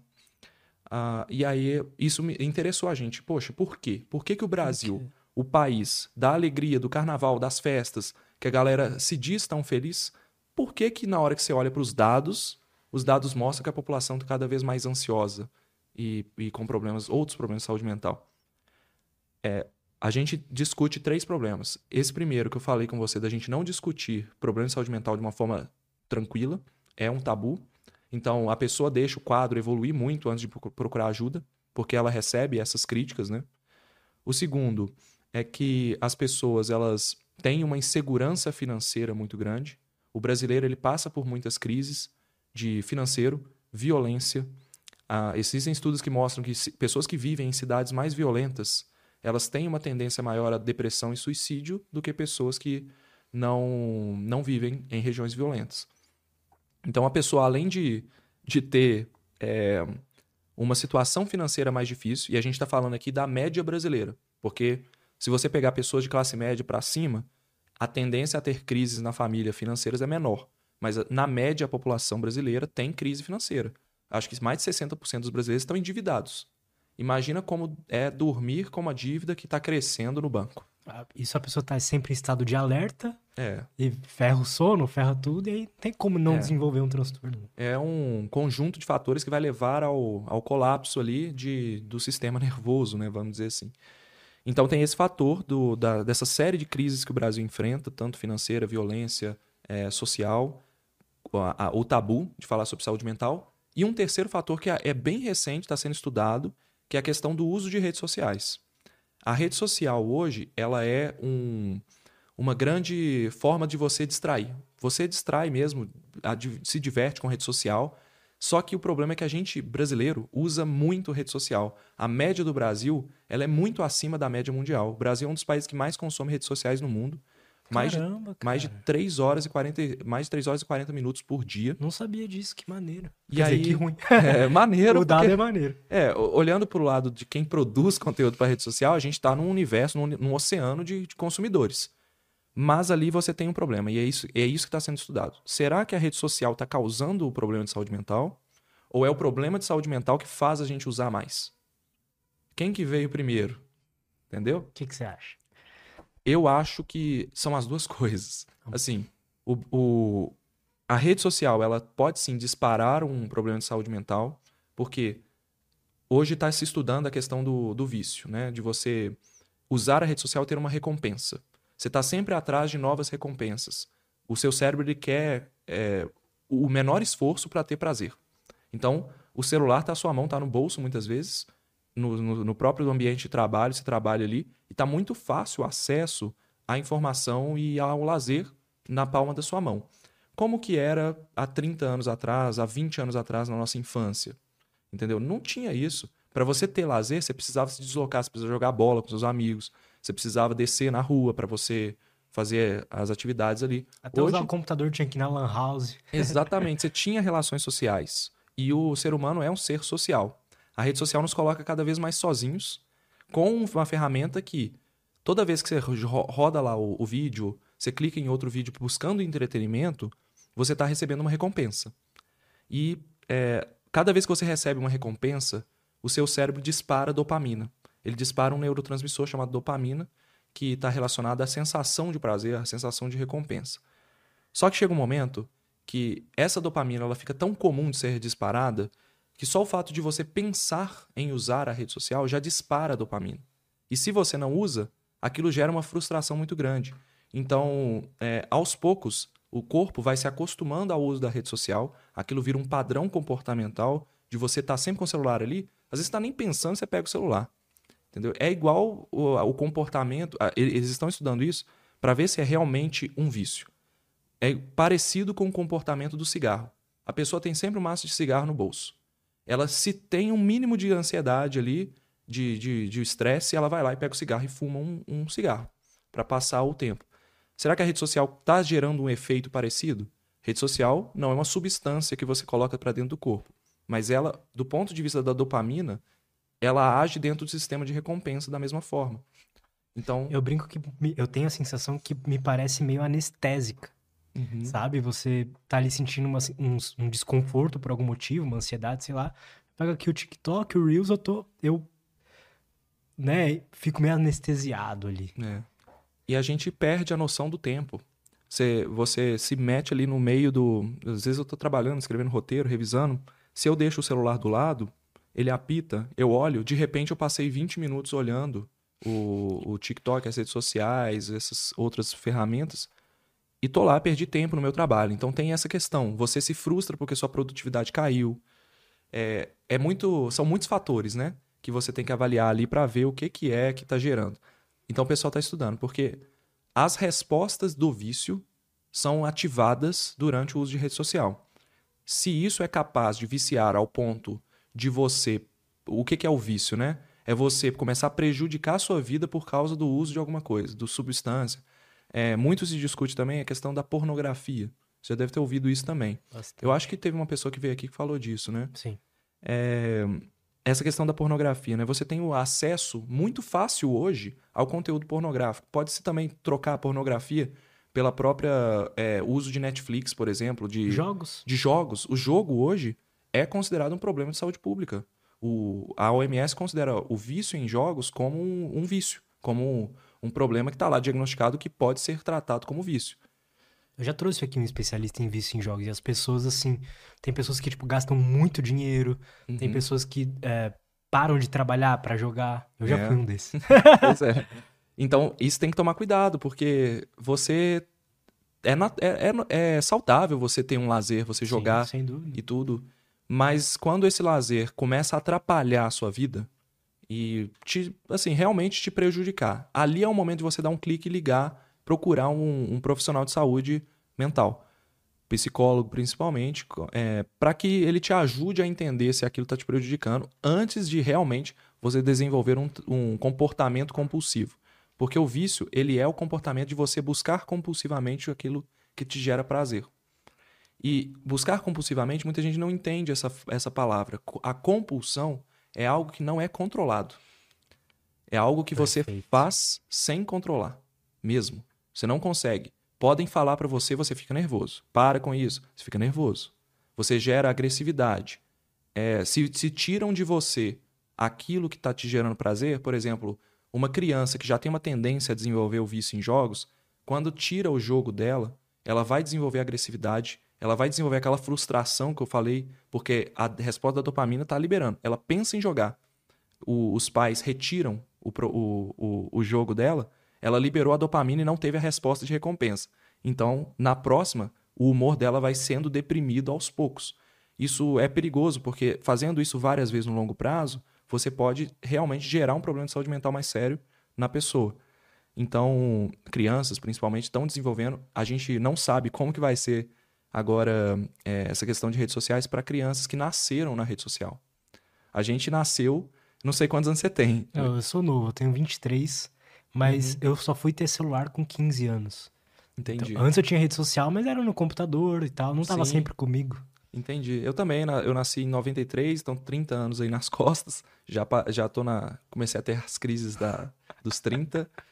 É, mas eu lembro que tudo, todo esse acesso de la- a lazer era, era difícil. E é, eu sinto, pelo menos comigo, era diferente. Assim, a relação que a gente tinha com o Orkut, por exemplo, Hum, é diferente do que a gente tem com o Instagram, sabe? Eu acho que eles ainda não tinham mapeado tão bem nossos mecanismos Ah, com de certeza. prazer, então Sim. as redes sociais eram, eram arquitetadas de uma forma diferente, sabe? Sim. Hoje em dia, não, ela quer que você fique ali a maior parte do tempo possível e seja um viciado. Sim. É, não sei se essa é a intenção das redes sociais, mas que você fique a maior parte do tempo. Agora, como controlar isso? Aí é uma outra história complexa que eu não sou a pessoa especialista para falar disso, né? Essa regulamentação das redes sociais, por exemplo, é uma pauta que eu acho que vai ser muito discutida nos próximos anos. É, nós temos um potencial problema de saúde pública que está se criando, que é a rede social, e a gente está bem no início dele. Então pode ser que daqui 50 anos isso se torne uma doença gravíssima que afeta muitas pessoas. Ah, como é, eu não sei se, se você está acompanhando essa questão das apostas online, Sim. né? Teve a polêmica da, da, da empresa lá, a Blaze, né? Esses dias. Isso é uma coisa bem interessante de comentar, porque a gente recebeu proposta da Blaze e de outras. A gente recebe proposta de empresa de aposta eu também todo. recebi. E assim, eu, E, tipo, é uma grana muito boa, sim, mas eu me recusei. é uma grana que. Isso é legal de falar, porque é uma grana que faria muita diferença na nossa equipe. A gente conseguiria dobrar o tamanho da empresa com a grana que viria, porque são contratos muito grandes. Esse pessoal movimenta uma grana muito grande. Mas o que, que eles querem? Eles querem a nossa autoridade, a nossa a confiança do nosso público, né? para falar de um produto que o pessoal já tem um pé atrás. A maioria dos brasileiros tem um pé atrás com a aposta porque elas já foram proibidas no Brasil e essas empresas elas estão sediadas fora do Brasil. Só que com o avanço das empresas de apostas online, que acho que se potencializa a partir de 2017, intensifica demais na pandemia, porque as pessoas ficaram em casa e tudo, é, a gente está criando um outro problema de saúde pública. Porque a aposta já é considerado um vício, já pode ser considerado um- o, a pessoa, ela se vicia mesmo, se ela continuar jogando e tudo, não vira só um problema financeiro, vira um problema de saúde. E vai ter ali 99% das pessoas que vão jogar numa boa, nunca vão ter problema. Mas 1% vai viciar. E esse 1%, quando você tem milhões de pessoas jogando, vício é um problema porque o filho deixa de ser alimentado, a, a família deixa de ter o relacionamento com aquela pessoa, você tem é, prejuízo da própria saúde da pessoa porque ela não se cuida bem, a casa fica mal cuidada. Ela pode cometer crime para conseguir dinheiro, afinal, ela está com um comportamento compulsivo de buscar o, a aposta. Imagina que ela perdeu tudo e não tem dinheiro. Como que ela vai fazer? Então, o Brasil, eu acho que o Brasil vai enfrentar um problema de saúde pública nos próximos 5 a 10 anos por causa dessa, dessas apostas. Interessante, cara, essa visão. Eu, eu tenho uma, uma visão assim que até foi conversando com a minha psicóloga, né? Porque eu tinha Uhum. realmente um problema com vício em jogos. Certo. Eu ficava, tipo, 12, 14 horas jogando numa boa, assim. Quer dizer, prejudicava todas as áreas da minha vida. E aí eu voltei a jogar tem uns dois meses atrás. E eu, mais falando, conversando com elas, tá tudo que eu sinto e tal. E eu, eu, tava, eu não tava querendo voltar a jogar porque eu tinha muita visão que aquilo era algo ruim sempre, sabe? Eu sempre Certo. vou me viciar. Uhum. E ela me explicou algo que faz muito sentido. ti- É assim, pode ser um vício o jogo, pode ser um vício a aposta, Sim. mas existe algumas coisas, por exemplo, o álcool, que mesmo que seja um vício ou não, sempre vai fazer mal. Entendi. Uhum. Cigarro, mesmo que seja um vício ou não, sempre vai fazer mal. Uhum. O cassino até, eu acho que sempre vai fazer mal também, porque você sempre vai perder, né? Pode É, fazer se bem em olhar por esse momento. lado, sim. O jogo, não, necessariamente, sabe? A rede social também, aí eu queria chegar nesse ponto. Eu, hoje eu, eu tenho mais benefícios da rede social do que malefícios. Nem sempre foi Perfeito. assim. Uhum. Mas é porque você tem que se a- aprender a lidar com o jeito que ela é feita, sabe? Você tem que Uhum. aprender a, tá, eu não vou ficar três horas aqui olhando o Reels, mesmo que seja muito prazeroso. Sim. Eu acho que esse conhecimento que você tem, ele é essencial para a pessoa conseguir lidar com uma coisa que é potencialmente viciante, entendeu? Então a pessoa precisa conhecer o mecanismo que ela vai se viciar. Muita gente não sabe que apostas viciam, que cigarro vicia. Isso parece uma coisa boba, mas o pessoal usa.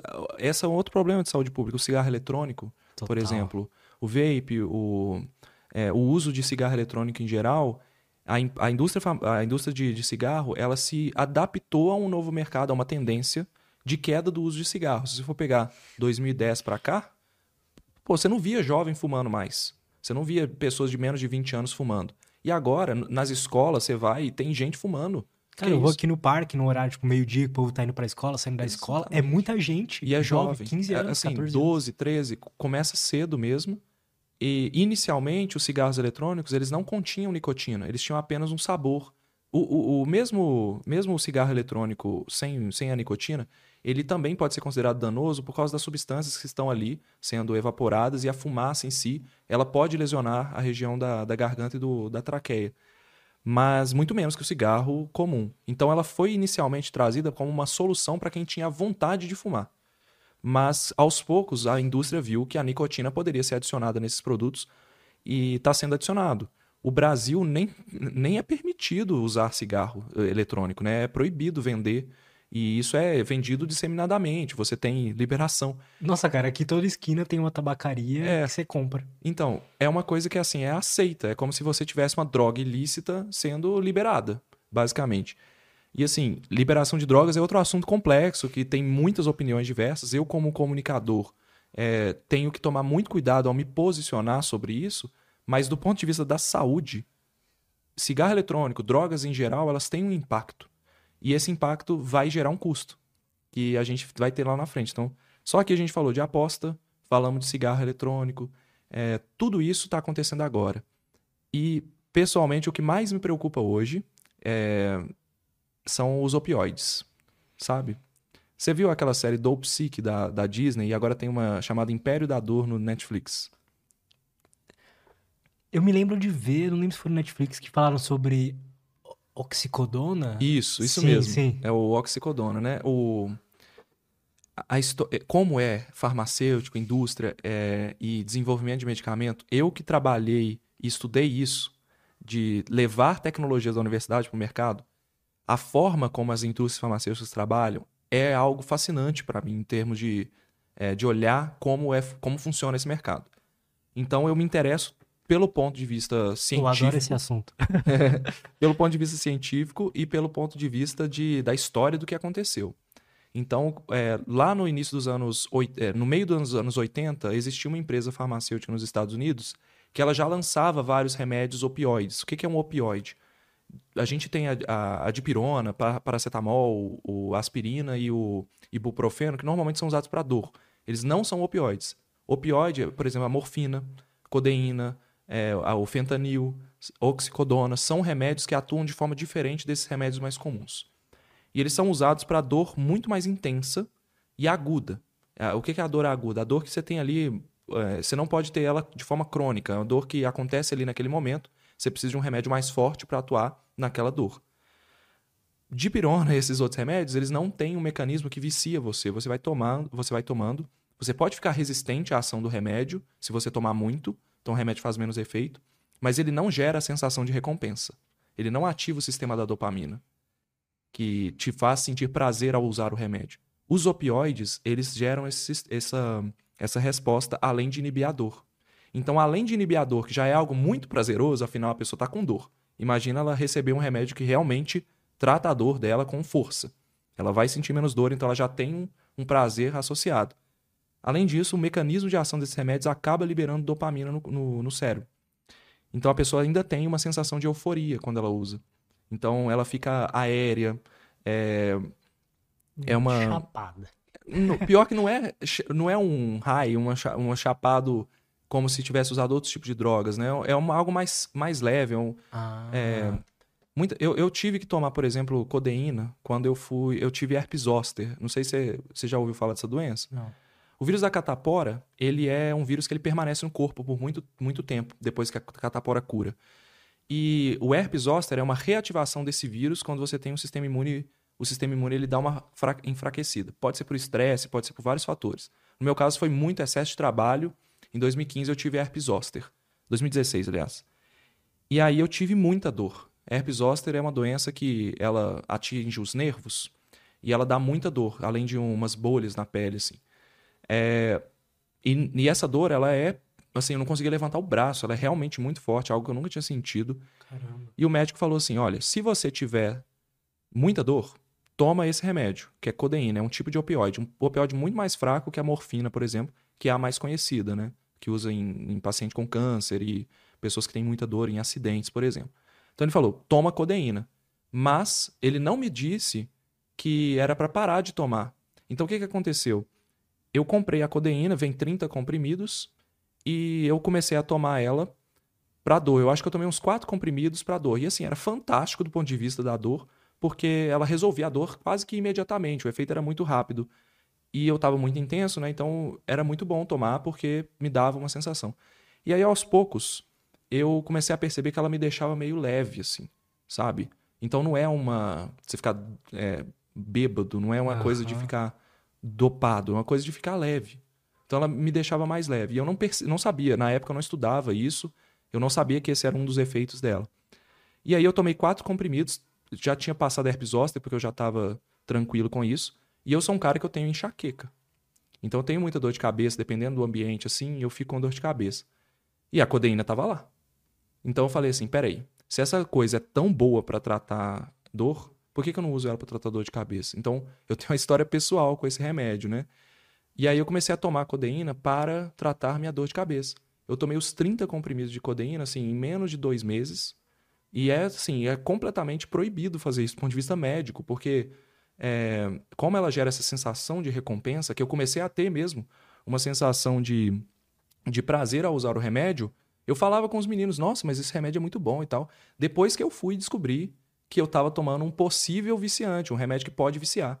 E essa história que eu estou te contando é a história de milhares de brasileiros que não sabem que Tilex, codeína, Durogesic, Fentanil, Fentanest, os nomes comerciais, esses remédios eles podem viciar e têm que ser usados com orientação médica com muito cuidado, né? Te avisaram que poderia viciar? Não me avisaram. E aí eu considero um erro médico, né? um erro do, do, do médico que me passou o diagnóstico. Não me informou que eu deveria tomar por até duas semanas. Porque é o limite o, o remédio. Você tem que usar Senão ele realmente pode gerar uma sensação de prazer e que vai. Então você une um remédio que, além de gerar a sensação de prazer, ele também tira a dor e ele gera a dependência. Que cada vez que você toma, seu cérebro vai se acostumando a ele e vai pedindo cada vez mais, porque ele fica mais resistente ao remédio. Eu explicando de forma simples a, a dependência, né? Mas então você precisa cada vez mais da droga. Então, o que, que aconteceu nos Estados Unidos? Essa empresa, chamada Purdue Pharma, ela não existe mais, ela foi processada por isso, eles mudaram de nome, eh, os donos criaram outras empresas. É, mas foi o maior escândalo assim da, da indústria farmacêutica histórico, porque foi a primeira vez que uma empresa farmacêutica teve que pagar uma multa bilionária por causa de, de problemas de, de, com opioides. Como que foi essa história? Então, lá no início da década de 80, eles já desenvolviam outros, é, outros remédios. Só que historicamente o opioide ele é para dor aguda. Ele não é para ser usado por muito tempo. Então, a indústria desenvolveu uma maneira de cobrir esse comprimido com uma, uma, um revestimento que ele era liberado aos poucos. Então, o opioide tem um problema. Ele é um remédio de ação muito rápida. Então, quando você toma, você realmente tem um efeito muito rápido e ele, ele termina rápido. Então, o que, que eles fizeram? Vamos revestir esse comprimido com uma tecnologia nossa para ele ser liberado aos poucos. Então, a pessoa vai tomar um, um dia, aí o, o efeito vai durar até o próximo dia, ela vai tomar outro. E aí eles começaram a recomendar isso para dor crônica. E o problema é que havia na época alguns estudos mostrando que poderia, esse novo mecanismo poderia não gerar o vício, porque a resposta ia ser lenta. E a partir dessa hipótese de que não poderia gerar o vício, eles. É, a, a, história ela é controversa, inclusive, porque não tem muita informação de como que foi isso, mas o FDA ele, ele aprovou o medicamento falando que ele não tinha chance de viciar. Então o FDA ele aprova o medicamento é, com essa nota e os médicos sabiam que opioide vicia. Isso era claro, todo, todo médico estuda isso. Mas, pô, esse novo remédio, esse novo mecanismo de, de liberação, ele não vicia. Então, muitos médicos passaram a dar a, a oxicodona, com o oxycontin, que era o nome dele, com para dor crônica. Então, o paciente estava com dor nas costas há muitos anos, tomava. É, pessoas que tinham lesões é, por causa de outras doenças, tipo fibromialgia, começaram a tomar. É, pessoas com câncer começaram a tomar, e assim, tomando mesmo, várias vezes, e o remédio funciona, afinal, ele é um opioide muito forte. Acontece que, aos poucos, como as pessoas usavam para dor crônica, o remédio, em poucos meses, ele começa a você precisar de mais remédio para poder ter a mesma resposta. Então, as pessoas que tinham dor crônica estavam relatando que a dor voltava. Então, em vez da indústria estudar o caso, eles foram e aumentaram a dose. Então, eles foram criando comprimidos com maior dose. Então, chegou a ter. Começou com 10 miligramas, chegou a ter 100, comprimidos 160 miligramas. Caramba, cara. E sabe qual é o problema disso? nas ruas, os, os, traficantes perceberam que aquele medicamento ele tinha um efeito de gerar o, o high, né? gerar a, a euforia. E aí eles perceberam que se eles raspassem o medicamento, raspassem o revestimento, você teria o efeito de 12 horas em direto. Então eles raspavam o medicamento, não vou falar como nem o que, mas eles conseguiam usar como se fosse cocaína mesmo. Então é, aquilo liberava todo o efeito de 12 horas em um minuto, entendeu? Então eles começaram a usar como droga na rua. E as pessoas é, leigas, pessoas que não tinham contato com nada, de repente elas começaram a ser receitados remédios opioides na, nas suas gavetas, tinham dezenas e dezenas de comprimidos que nas ruas valiam muito dinheiro. Então é, tinha gente que estava com a gaveta cheia de opioide que valia mais de um milhão de dólares.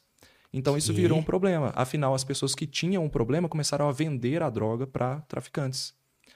E assim, essa foi o, esse foi o início da crise dos opioides nos Estados Unidos, com a, é, com a oxicodona. Depois foi é, passando para outros medicamentos, né? Então, o que, que acontece hoje? A empresa, ela foi processada, mas ela foi processada não pela crise que ela gerou. Porque hoje morrem mais de 60 mil pessoas por ano nos Estados Unidos devido ao vício em opioides. Então a pessoa fica tão viciada que ela não consegue se controlar, ela usa a, a droga Caramba, é, e, e acaba tendo overdose, né? que ela vai tentar parar, a overdose é um problema muito difícil de lidar, porque, pô, é, às vezes a maioria das pessoas tem overdose e elas estão tentando parar. E aí, ela, ela diminui a dose, ou então ela para de usar de mesmo, ela para de usar mesmo, vai procurar um tratamento, vai procurar uma clínica, quando tem acesso. E aí ela tem aquela chamada recaída, né, que é a sensação de querer usar a crise de abstinência, né, vem porque a, o corpo pede mesmo que você tem, você mudou a química do seu cérebro. Então, seu corpo sabe que ali o normal é usar a droga. Então, é, a pessoa ela tem a vontade extrema e compulsiva de usar e ela volta para a dose que ela estava acostumada, sem saber que, a, que o seu corpo agora já estava aguentando uma dose muito menor. Porque a pessoa começa usando uma dose menor. Perfeito. Ela vai evoluindo porque ela fica resistente ao medicamento. Então ela vai para os de 160, 300, dependendo, dois comprimidos, entendeu? E aí, na hora de voltar a usar, ela quer o, o efeito que ela tinha no último dia que ela usou. E o corpo dela, após seis meses, um ano de tratamento, ele não aguenta mais aquela dose. Então ela tem a overdose. A overdose é quando a droga, ela, o efeito da droga, ela age de uma vez, começa a gerar problemas cardiorrespiratórios, a pessoa literalmente para de respirar por causa da droga, porque é o efeito analgésico, né? Ele também tem um efeito de, de paralisia cardiorrespiratória. Então, assim, começou a morrer gente de overdose por causa da, da empresa. E o que, que a empresa ela, ela teve que pagar? Ela teve que pagar por um erro de rotulagem. Porque foi a única forma que os, que os investigadores eles conseguiram é, processar a empresa. Porque ela colocou num rótulo que não viciava e, na verdade, os estudos depois mostraram que viciava muito. É, então, foi estudaram por que, que o FDA é, aprovou. Então, nisso, vendo a série e estudando depois esse assunto, eu descobri que o FDA não é uma agência tão rígida quanto a Anvisa. A Anvisa é, eu acho que, considerando que a gente tem na Anvisa hoje, as diretorias que são independentes, né? Você tem a diretoria de gerente de medicamentos, a, a biossegurança, você tem outras áreas ali que são independentes entre si.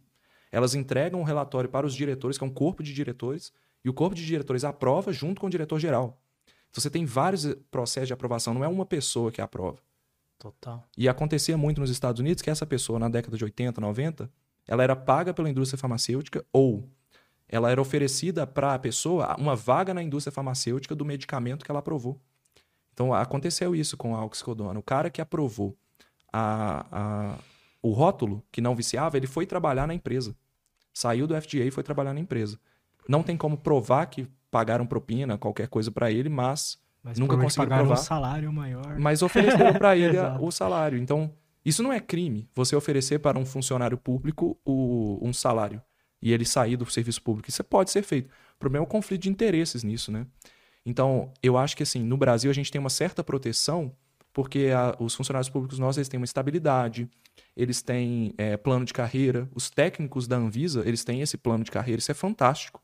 Afinal, eles têm, têm que ter isso, porque senão eles estão sujeitos a esse tipo de coisa sabe? A ser realmente comprados. E essa, essa, esse modelo de aprovação em várias diretorias, né, dificulta com que você pague para aprovar o seu medicamento. Afinal, para pagar, você teria que pagar todo mundo que está trabalhando e não só uma pessoa. É, então, a crise dos opioides é assim: ela começa desse jeito. Hoje existem outros medicamentos que são mais potentes que a morfina sendo usados da mesma forma pela, pela população de rua e por pessoas comuns que acabam caindo no, no tráfico e tudo, começam usando por prazer e depois viram vício, que é uma doença. É, e o Brasil está aumentando o uso de opioides. E aí é a minha preocupação pessoal. Calma. É... É, é- Pô, eu entendo sua preocupação. Uhum. Porque se a gente é o país que mais sofre, digamos assim, sabe? A gente tem. Pô, a gente é o país mais ansioso e tudo mais, a gente vai cair fácil nas mãos de um anestésico desses. Eu acho que fácil não, porque nós, é, isso é muito legal. Ah, eu acho que o Brasil ele tem mecanismos de proteção. Ah, o controle farmacêutico ele é muito mais rígido nas farmácias do que nos Estados Unidos. É, temos a Anvisa aí, que ela é uma agência mais rígida, eu acredito que hoje dá pau a pau com o FDA, porque o FDA se atualizou depois disso também. Então são, são, são agências muito estruturadas desse ponto de vista. E não dá para você comprar opioide na farmácia. Dá para você comprar na rua e tudo, mas é, é considerado uma droga ilícita e as pessoas sabem que é ilícita. O que aconteceu nos Estados Unidos foi um, um, assim, um estrondo. As pessoas não sabiam que era. É, mas os médicos brasileiros eles começaram a, a prescrever mais opioides. E esses números estão aumentando, né? Então eu tenho um vídeo lá no canal que é o remédio para dor que mata 70 mil pessoas por, por ano. É o, o fentanil, né, nos Estados Unidos, que na verdade é o grupo de remédios opioides que está gerando essas overdoses. Então no vídeo eu falo, os números de, de opioides no Brasil estão crescendo e quando os números crescem, com isso aumenta o uso nas ruas. Então o Brasil faz um trabalho muito interessante assim, de investigação do uso de oxi, que é um- uma droga relacionada aos opioides aí, nas ruas, e está aumentando o uso. É, por isso que eu acho que a gente precisa olhar para isso. Eu, eu falo sobre isso porque eu não quero ver daqui 5, 10 anos a gente na mesma situação. Isso é uma vergonha para os Estados Unidos. Assim, mundialmente, é, a Alemanha, por exemplo, a empresa tentou vender vários anos a droga na Alemanha e a Alemanha não aceitou por causa disso. Eles não aceitavam que, a, que não, não viciava. Aí o Brasil é interessante por, por, por essa questão do controle farmacêutico e também pelo fato da gente ter a dipirona aprovada. A, a dipirona não é aprovada nos Estados Unidos, ela é considerada um remédio é, que é um erro do ponto de vista farmacêutico, porque a, isso é interessante. A dipirona, o pre- precursor da dipirona, há muitos anos atrás, ele foi visto como. Ele gerava um efeito colateral chamado agranulocitose, que é uma diminuição da- de algumas células de defesa do seu corpo. Mas depois eles fizeram os estudos para a dipirona e viram que ela não causa algo tão preocupante quanto. É, um, é assim, são eventos raríssimos e é algo que você consegue tratar. Não vai te matar se você é, tiver o problema. Mas a fama do precursor da dipirona se espalhou por vários países do mundo e vários países não aprovam a dipirona até hoje. A Austrália, por exemplo, eu moro na, eu, eu tô passando aqui alguns meses no Brasil, mas eu, eu moro na Austrália por causa da minha esposa, ela tá fazendo doutorado lá. E lá não é aprovado, a gente não tem dipirona para tomar. Dipirona é um dos medicamentos que, assim, eu digo que protege o brasileiro de usar o opioide. Porque a maioria das dores crônicas que é- são, são tratadas com dipirona, paracetamol, com, com outros remédios mais comuns aí, é uma combinação de medicamentos que é usada e consegue tratar a dor crônica. Nos Estados Unidos não é assim. Você tem, assim, os, os opioides, eles eram os medicamentos de primeira escolha. Então, por muitos anos foi assim. É, médicos mal treinados e até às vezes é, inf- é, influenciados pela indústria estavam realmente prescrevendo. E temos que ficar atentos. O- os médicos brasileiros eles precisam é, se ligar nisso. É a gente fala com o público geral, mas também é- a mensagem é para os médicos é, estudarem mais, verem metodologia científica para evitarem essa prescrição. Eu tenho a impressão que as pessoas gostam muito de tomar remédio, sabe? Conheço muita gente que, tipo, toma remédio pra dormir. Conheço gente que toma medicamentos, tipo, antipsicóticos e ela claramente não precisa. Uhum. Tem aquela. Tem uma crise também, né? Não sei se você já falou disso lá no canal da, do Ozempic. Sim, virou uma febre, né? Virou uma febre. Sim, Então, a gente gosta desses atalhos, sabe? É, exatamente, assim, o... existe a cultura de que o brasileiro, ele, ele confia muito nas pessoas, ele confia muito em, em- nos seus vizinhos, seus amigos, então existe essa cultura, pô, toma esse remédio aqui que tá me fazendo dormir melhor, toma esse remédio aqui que eu emagreci. Então, no caso do... Desculpa. No caso do Ozempic, por exemplo, ele é um remédio muito eficaz para poder reduzir peso, principalmente em obeso. Mas é isso, não é para pessoa que tá com um problema estético, que ela tá querendo emagrecer, ela te- tá sobrepeso e quer emagrecer e toma. Ah, toma. Primeiro que é caro pra caramba, a pessoa vai estar gastando dinheiro que ela poderia estar usando para algo mais prazeroso e, e e não medicamentoso. É, segundo que a pessoa ela tá seguindo a moda, ela não tá fazendo aquilo porque ela quer necessariamente, mas sim porque ela foi influenciada a usar um medicamento para justamente pegar um atalho. Então existem outras maneiras saudáveis de emagrecer, por exemplo.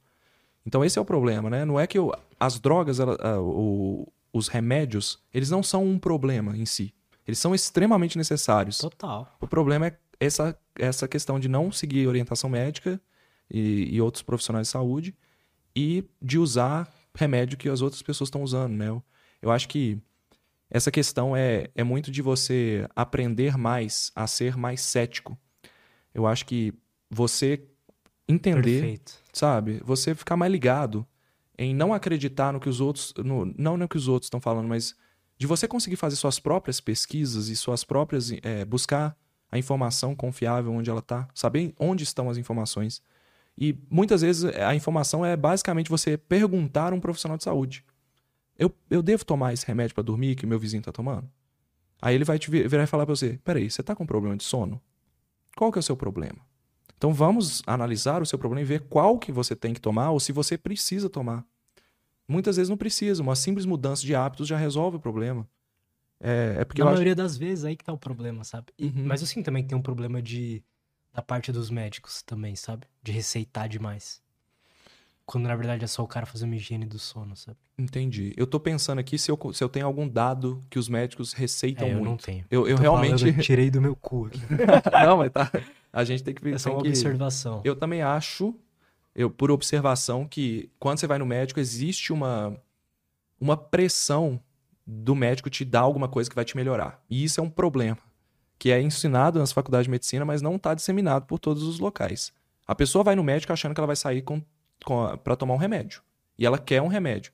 A gente viu isso na pandemia. Todo mundo não tinha tratamento para Covid liberado e tinha que sair com remédio. O que que deu? Vários medicamentos foram levados para as pessoas e as pessoas disseminaram aquilo. Eu tenho um amigo médico que falou isso, que às vezes ele- o paciente fica puto quando ele não receita um remédio. É, exatamente. Então você já tem essa cultura, né, de você ir no médico procurar um remédio, né? É, eu acho que a falta conversa. Falta o, assim, não sei, você vai no médico, muitas vezes, dependendo do, do hospital, se é. Eu não vou nem falar serviço público, porque eu acho que tem muito lugar que faz um bom trabalho, excelente trabalho de serviço público. Mas às vezes até hospital particular mesmo. Você vai no médico, o cara tem que atender 10 pessoas e ele vê você, nem olha pra você e já tá anotando ali a prescrição. Entendeu? Não tem um contato. E nisso se abre um, um, um mar de oportunidades para é, charlatanismo, curas milagrosas. Afinal, essas curas estão sempre oferecendo aquilo que a medicina tradicional não está oferecendo, que é o acolhimento, que é, Total. né? Você Verdade. Você ser, pô, eu vou te tratar integralmente, eu vou. e aí, vem cá, ele uh, coloca a mão nas suas costas, senta aqui, vamos analisar o que, que você está sentindo. A consulta dura uma hora. E aí você está pagando uma consulta cara em um médico que, sei lá, às vezes nem, a pessoa nem é profissional de saúde, tá te, a pessoa fez um curso de alguma coisa e está te passando um, algo natural que ela não sabe nem se funciona. É, aí ela atende você e você se sente acolhido. Então, esse acolhimento, né, esse efeito, ele gera uma sensação boa na pessoa e não só uma sensação boa. A gente conhece o efeito placebo, Total. que na verdade placebo significa acolher em latim. Então, é exatamente isso. Na hora que você é acolhido, isso funciona para animal, para criança, tá? É, o, o, toque, o contato, o olhar, ele gera sensações quando a, a, a resposta ela é muito dependente de uma mudança de comportamento psicológica, por exemplo, dor. O efeito placebo é real, ele, ele realmente diminui a dor, ele realmente diminui a ansiedade, diminui é, problemas mais sérios. Pessoa, existem estudos mostrando que a pessoa que é acolhida, bem acolhida por uma equipe médica, ela melhora mais do que a pessoa que não é. Então, é, efeito, é isso é o efeito placebo atuando. Não é ruim ter um efeito placebo. A questão é que, como a gente está deixando de tratar pessoas e simplesmente virando prescritor de medicamentos, está dando espaço para isso. E o, o outro problema que, que eu acho que gera isso é a questão do ceticismo. A, a população, em geral, ela já é extremamente cética, por exemplo, para comprar um carro. Vamos dizer assim, você vai comprar um carro usado, que não está fácil hoje. Então você vai lá no mecânico, você leva ele para olhar se tem alguma coisa embaixo, você quer abrir o capô, você quer ver se, se o freio está funcionando. Às vezes você chama um mecânico de confiança porque você não acredita na pessoa que está te vendendo. Você às vezes nem acredita no mecânico de confiança porque você está vendo um problema. Então você chama uma segunda pessoa e aí sim você compra. Total. Agora eu te pergunto, por que, que a gente não é cético ao ouvir um profissional de saúde? Entendeu? Por que, que a gente não é cético? A, a, às vezes um, um profissional de. Uma pessoa no YouTube está fazendo um vídeo e falando que você deve tomar determinado medicamento. Por que, que na hora que envolve saúde é, e as nossas próprias decisões, a gente não está sendo cético o suficiente igual a gente é com o carro? Né? Essa comparação ela foi feita pelo Carl Sagan em 1990 alguma coisa, acho que 96, quando ele escreveu O Mundo Assombrado pelos Demônios. O cara lá em 1996, eu não lembro exatamente o ano, me perdoem, essas coisas, datas para mim é péssimo, é, ele já escreveu essa analogia. Por que, que nós não somos céticos como é quando buscamos um carro? Entendeu? Então o cara já estava prevendo cara, o que, que a gente ia viver. É bom esse livro? Você recomenda? Muito bom. É um livro que eu acho que é a base da metodologia científica para criança, sabe? Não criança, porque é um livro um pouco pesado, assim, mas o pré-adolescente, o adolescente, ele fica lendo muitas vezes a literatura brasileira, o que está certo e tudo, mas ele deveria ter um contato ah, com, com a ciência já desde de cara. Então defendo muito que se coloque um livro como esse nas escolas, entendeu?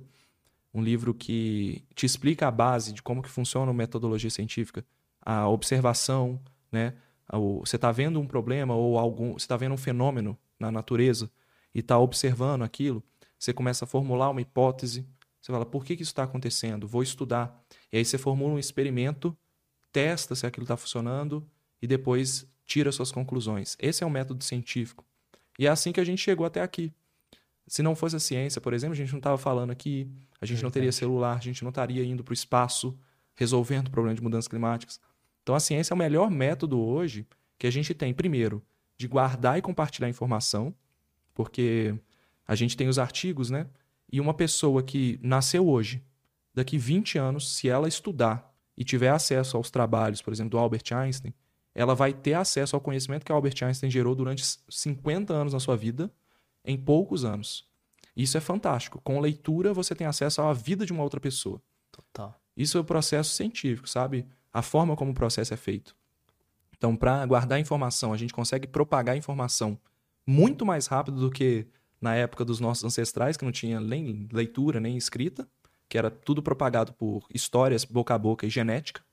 Afinal, nossos comportamentos e é, ao longo dos anos, né, eles foram mudando a, a, com a pressão seletiva do, da natureza. E hoje a gente tem esse mecanismo que acelera muito o desenvolvimento. Eu, eu acho que a ciência foi a coisa mais importante que aconteceu para a humanidade. Eu acho. Não, que bonito isso que você falou, porque É. eu que tô dentro da ciência, assim, indiretamente, né, como um comunicador, é difícil falar o que é o mais importante. Então, pra você, assim, se falar Pra isso, é. pra mim eu fico feliz, entendeu? Eu não sei, eu teria que pensar, é só bem... Mas eu acho que, assim, é uma, uma coisa... O, modo como a ciência se desenvolveu a partir, é, lá, a partir de 1700 pra frente, a ci- ciência moderna, é realmente fantástico. Você conseguir sintetizar conhecimentos num papel e você reproduzir aquilo que outras pessoas fizeram e ver que funciona, sabe? Esse mecanismo de, de você testar medicamentos e testar se, se determinadas coisas funcionam é uma coisa maravilhosa, assim. É, você pegar, não é que essa água aqui, por exemplo, ela vai, ela vai ela, ela vai te curar. Posso falar que ela vai te curar, mas a gente tem que colocar isso em um monte de pessoas e ver se ela é melhor do que o que existe hoje. Então, eu estou comparando, eu não, tô comparando se funciona, muitas vezes, tô comparando se ela é melhor do que as outras coisas. Isso é uma revolução, na minha opinião, entendeu? Eu gosto da ideia de. Uma vez eu vi um cara falando essa frase e eu go- gostei muito e eu sempre falo. Eu gosto da ideia da gente, como humanidade, ter um certo poder sobre a natureza, sabe? Me incomoda um pouco quando. Quer dizer, eu admiro mais as pessoas que buscam ter esse poder sobre a natureza do que ter um poder sobre outros humanos. Entende o que eu quero dizer? Então, quando eu vejo um cientista que tá ali tentando entender como funciona um mecanismo natural pra. Beleza, tô entendendo isso. Como é que eu posso fazer pra me aproveitar disso ou fazer um remédio a partir disso? Do que, por exemplo, uma pessoa que, sei lá. Tá, como é que esses seres humanos aqui. Como é que eu posso fazer pra essas pe- pessoas ficarem viciadas em comprar o meu produto, sabe? Sei, entendi. Bonito também. É bonito, mas é. Eu acho que é, eu, desde criança, assim, eu gosto muito de, de observar a natureza. Eu sou um cara muito curioso. Eu lembro até hoje das aulas de física do colégio, quando eu descobri que a energia que- térmica, né, o, a, a movimentação das moléculas é transferida do lugar mais quente para o mais frio. Isso é uma coisa boba, mas quando você começa a descobrir como funcionam as coisas, eu ficava maravilhado, entendeu? É, eu imagino, por exemplo, a sensação de fazer uma descoberta. Então, quando você faz ciência, quando você produz um conhecimento novo, você tem que ter em mente que aquilo é a primeira vez na humanidade que alguém descobriu aquilo. Então, por mais que a minha pesquisa que eu fiz, eu não sou um cientista padrão. Eu sou uma pessoa que estava na academia e que eventualmente publiquei alguma coisa. Nem é a minha, meu objetivo daqui para frente é fazer isso. Mas voltando lá naquele assunto da- do mosquito, quando eu descobri que havia maneiras de prever epidemias através de ferramentas que o ser humano criou, a gente está manipulando a natureza de certa forma. Sem dúvida. A gente está evitando, melhorando a qualidade de vida das pessoas através da ciência. Exatamente. Eu acho que esse é o objetivo, entendeu? Eu penso, eu sou muito otimista de pensar que o progresso ele tem que trazer o aumento de qualidade de vida, não necessariamente o lucro ou a, a, a o enriquecimento pessoal, sabe? Eu acho que para fazer bem, você tem que enriquecer as pessoas ao seu redor, não só você, entendeu? É, não sou contra o capitalismo, muito pelo contrário, eu acho que é um modelo muito positivo po- em vários aspectos. É o que diminuiu pobreza no mundo, é, é o que aumentou a qualidade de vida. A gente tem muito menos gente passando fome, por exemplo, por causa desse modelo. Existem controvérsias e, e problemas, por exemplo, as mudanças climáticas e tal, mas é, até hoje eu acho que junto com a ciência, assim, você tem um, um modelo que está funcionando. Muita gente acredita que não funciona mais, tá? já chegou a hora de mudar de sistema. Mas eu acredito que ainda tem muito a fazer e, e pode ser que a gente fique muitos anos. Eu trabalhei com, com inovação tecnológica, então estudei ondas de inovação. E Ah, aí Interessante isso. a gente tem sempre a inovação tecnológica, ela surge da necessidade ou da visão científica e tecnológica de alguém ou de uma empresa, tá? Então você tem ondas. O que, que, é, o que, que são ondas? Por exemplo, a gente tem a impressão de que hoje não estão criando inovações muito boas. Por exemplo, a privada, o vaso sanitário. Imagina como é que foi na época quando se criou isso. Você ter um lugar para você sentar que você não precisa mais se submeter a um lugar sujo, é, fedorento e que tipo, Verdade. cara, você se infecta só de olhar para aquele lugar, basicamente. Imagina a inovação que isso trouxe. Um vaso Geladeira. sanitário, geladeira, conservação de alimentos, é, luz elétrica. Então a gente tem a impressão que hoje não está se evoluindo a tecnologia. E hoje é difícil de, de usar esse argumento porque a gente está vendo uma inovação tecnológica nova que é a inteligência artificial, que vem de anos aí. Mas eu estava falando de ondas. Então teve a onda, por exemplo, da, da- da- do vaso sanitário que traz um desenvolvimento. Afinal, as pessoas vivem mais porque elas morrem menos de doenças. Então traz um desenvolvimento, isso se esgota. Então chega um momento que você tem que gastar mais dinheiro para poder inovar. Então o que acontece com a taxa de inovação? Ela vai caindo. Quando a taxa de inovação cai em um sistema capitalista, você aumenta a competição entre as empresas porque fica fácil, todo mundo Consegue fazer aquilo. consegue fazer aquilo de forma barata. Então fica mais caro você inovar. Então a taxa de inovação vai caindo, caindo, caindo, até chegar num colapso que basicamente vai ter o quê? Uma empresa ou uma nova, uma pessoa que vem com uma ideia e que traz uma nova revolução. Então ela tem uma nova onda. O- então o capitalismo, muita gente estuda isso, o, o Joseph Schumpeter, um dos principais estudiosos disso, que fala sobre a, a destruição criativa. A inovação tecnológica, por natureza, ela destrói o que existia antes e cria coisas novas.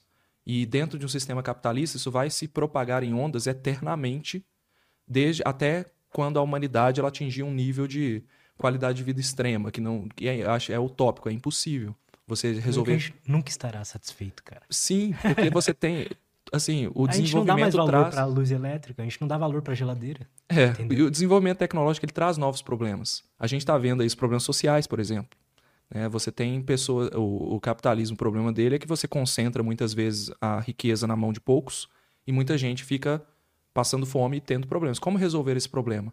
Então, eu acredito que certamente alguém vai fazer uma inovação tecnológica e vai resolver problemas dessas pessoas. Afinal, tem uma demanda muito grande. Isso é, é o, o, o caminho natural. Então, eu não acredito no fim do capitalismo nesse sentido, entendeu? Eu acredito que a inovação tecnológica ela vai sempre estar ali fazendo parte da nossa vida. E por que que eu estava falando disso? Agora eu perdi também. Nem lembro também, cara. Fui entrando. Mas. ah, É que.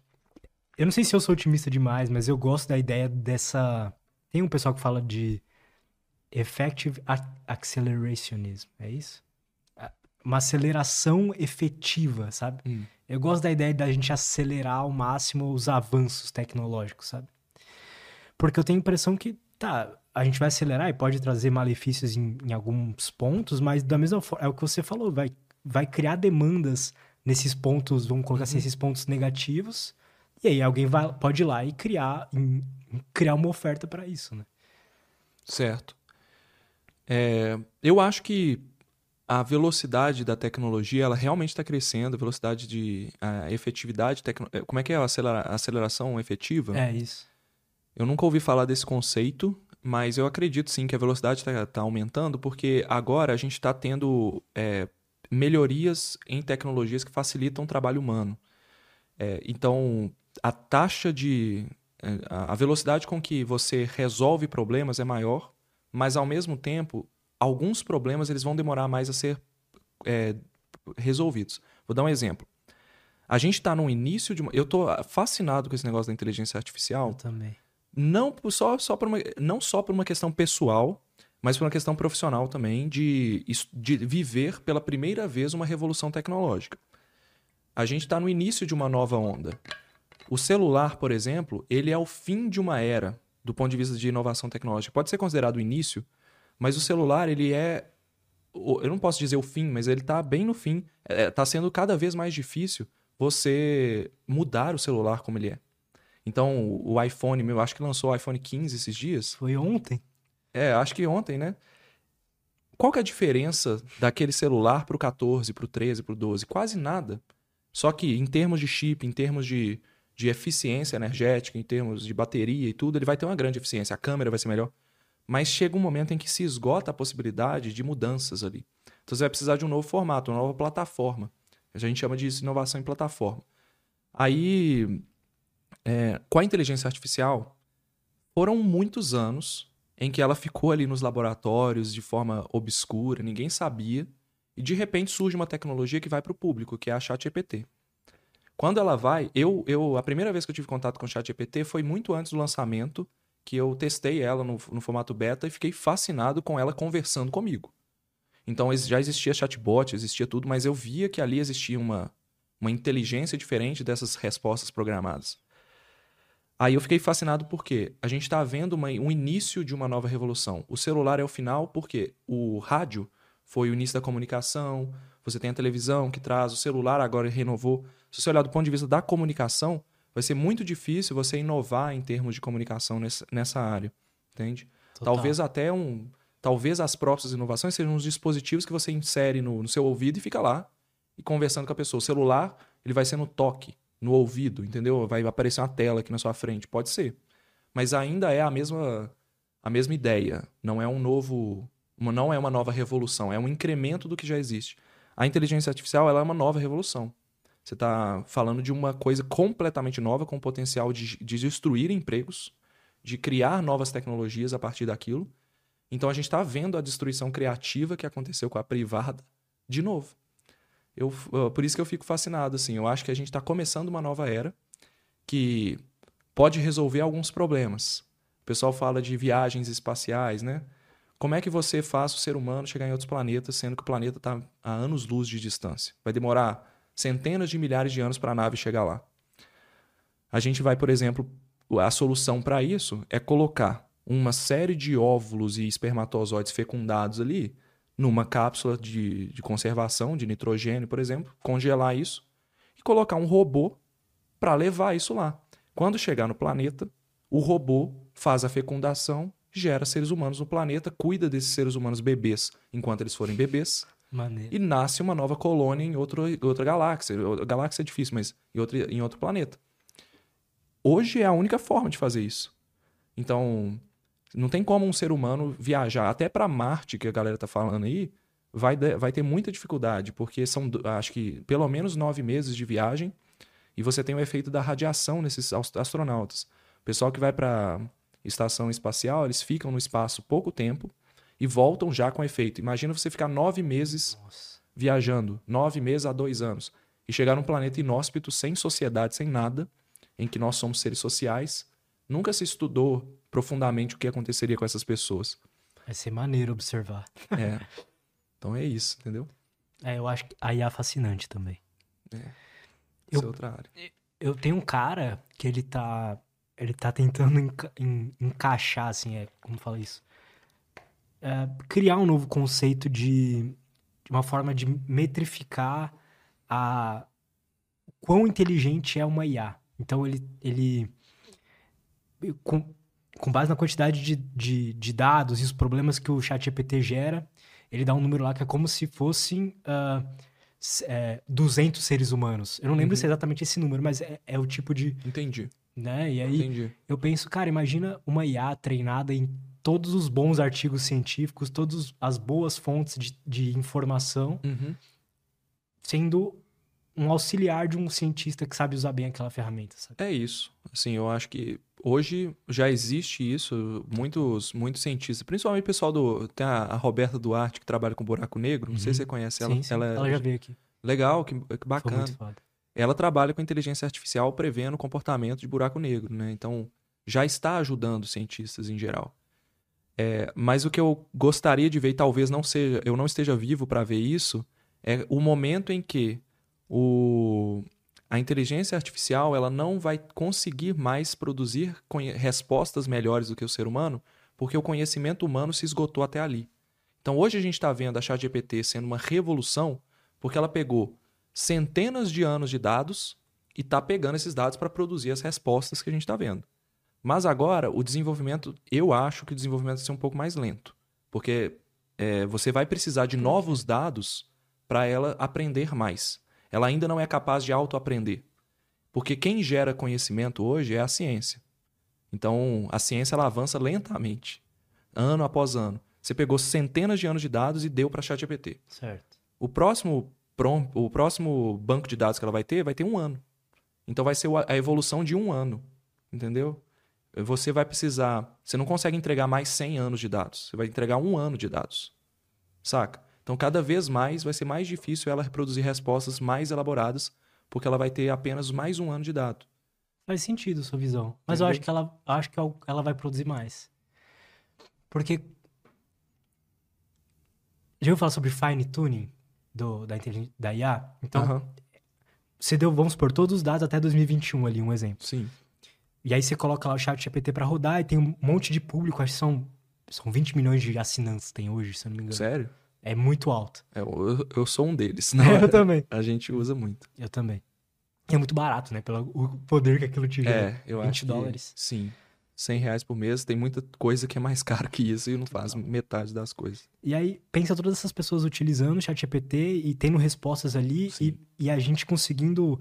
ah, é, como fala isso? Ajustar as Entendi. respostas cada vez mais. Eu acho que é um efeito exponencial do que um efeito mais. Com certeza. lento. Pensando por esse lado mesmo, a gente está com uma inteligência capaz de absorver milhões de usuários, a inteligência de milhões de pessoas em pouco tempo. Então, eu não tinha pensado por esse lado. Né? Tem essa questão de ter um input de dados muito massivo em pouco tempo. Mas mesmo assim, eu ainda acho que é, nós também temos uma limitação de conhecimento. Então, a gente pode talvez estar entregando problemas para ela resolver que são novos hoje. Mas todos os problemas, eh, quando você estuda, por exemplo, eu sempre achei que gestão era uma área que não tinha ciência. Porque, pô, cada empresa é diferente, como é que você vai fazer algo que é um padrão? Mas aí eu fui estudar gestão e tudo, e tem estudos científicos, grandes estudos. A questão é que para ter uma, é, uma certeza maior, você precisa de uma amostra muito grande de empresas para você estudar. Porque cada empresa é diferente, cada pessoa é diferente. Ciências humanas, em geral, precisa de ter muita amostra para você diminuir a incerteza, Faz sentido. saca? Então, os bons estudos de gestão, eles, de- eles fizeram análise de muitas empresas, 100, mil empresas, entendeu? Caramba. Então, existem os problemas, por, no caos, os problemas se repetem. Então, por mais que a Google, o Olá Ciência, o Lutz Podcast tenha problemas diferentes, você provavelmente deve ter problemas para poder contratar pessoas eficientes, pessoas boas e tudo. Todo mundo tem. É, na hora que você vê no padrão, recursos humanos é difícil. É uma área de contratação, de gestão de pessoas, é uma área complicada. E aí o problema se repete em uma grande corporação nas médias e pequenas empresas. Então, por mais que exista milhões de, de usuários entregando problemas para ela, como ela trabalha com padrões, o problema vai ser mais, mais ou menos o mesmo. Talvez ela consiga entregar respostas melhores baseado no que os outros falaram. Sim, é muito provável que isso aconteça à medida em que cada atualização é feita. Mas esses problemas vão acabar um dia. Aí vão surgir novos problemas, eu acho que sim, como a gente comentou mais cedo, mas a taxa desses novos problemas surgirem não vai, não vai ser tão rápida quanto esse impacto inicial. Interessante. E pensando nas ondas de inovação, a gente viu isso para tudo. Assim, as ondas, elas, igual eu te falei, a taxa de inovação aumenta. A gente está no início da inteligência artificial. Não sabemos o que, que vai ser. Pode ser que no meio do caminho a gente descubra outra coisa, por exemplo, a superinteligência, e isso dispare absurdamente. Mas sempre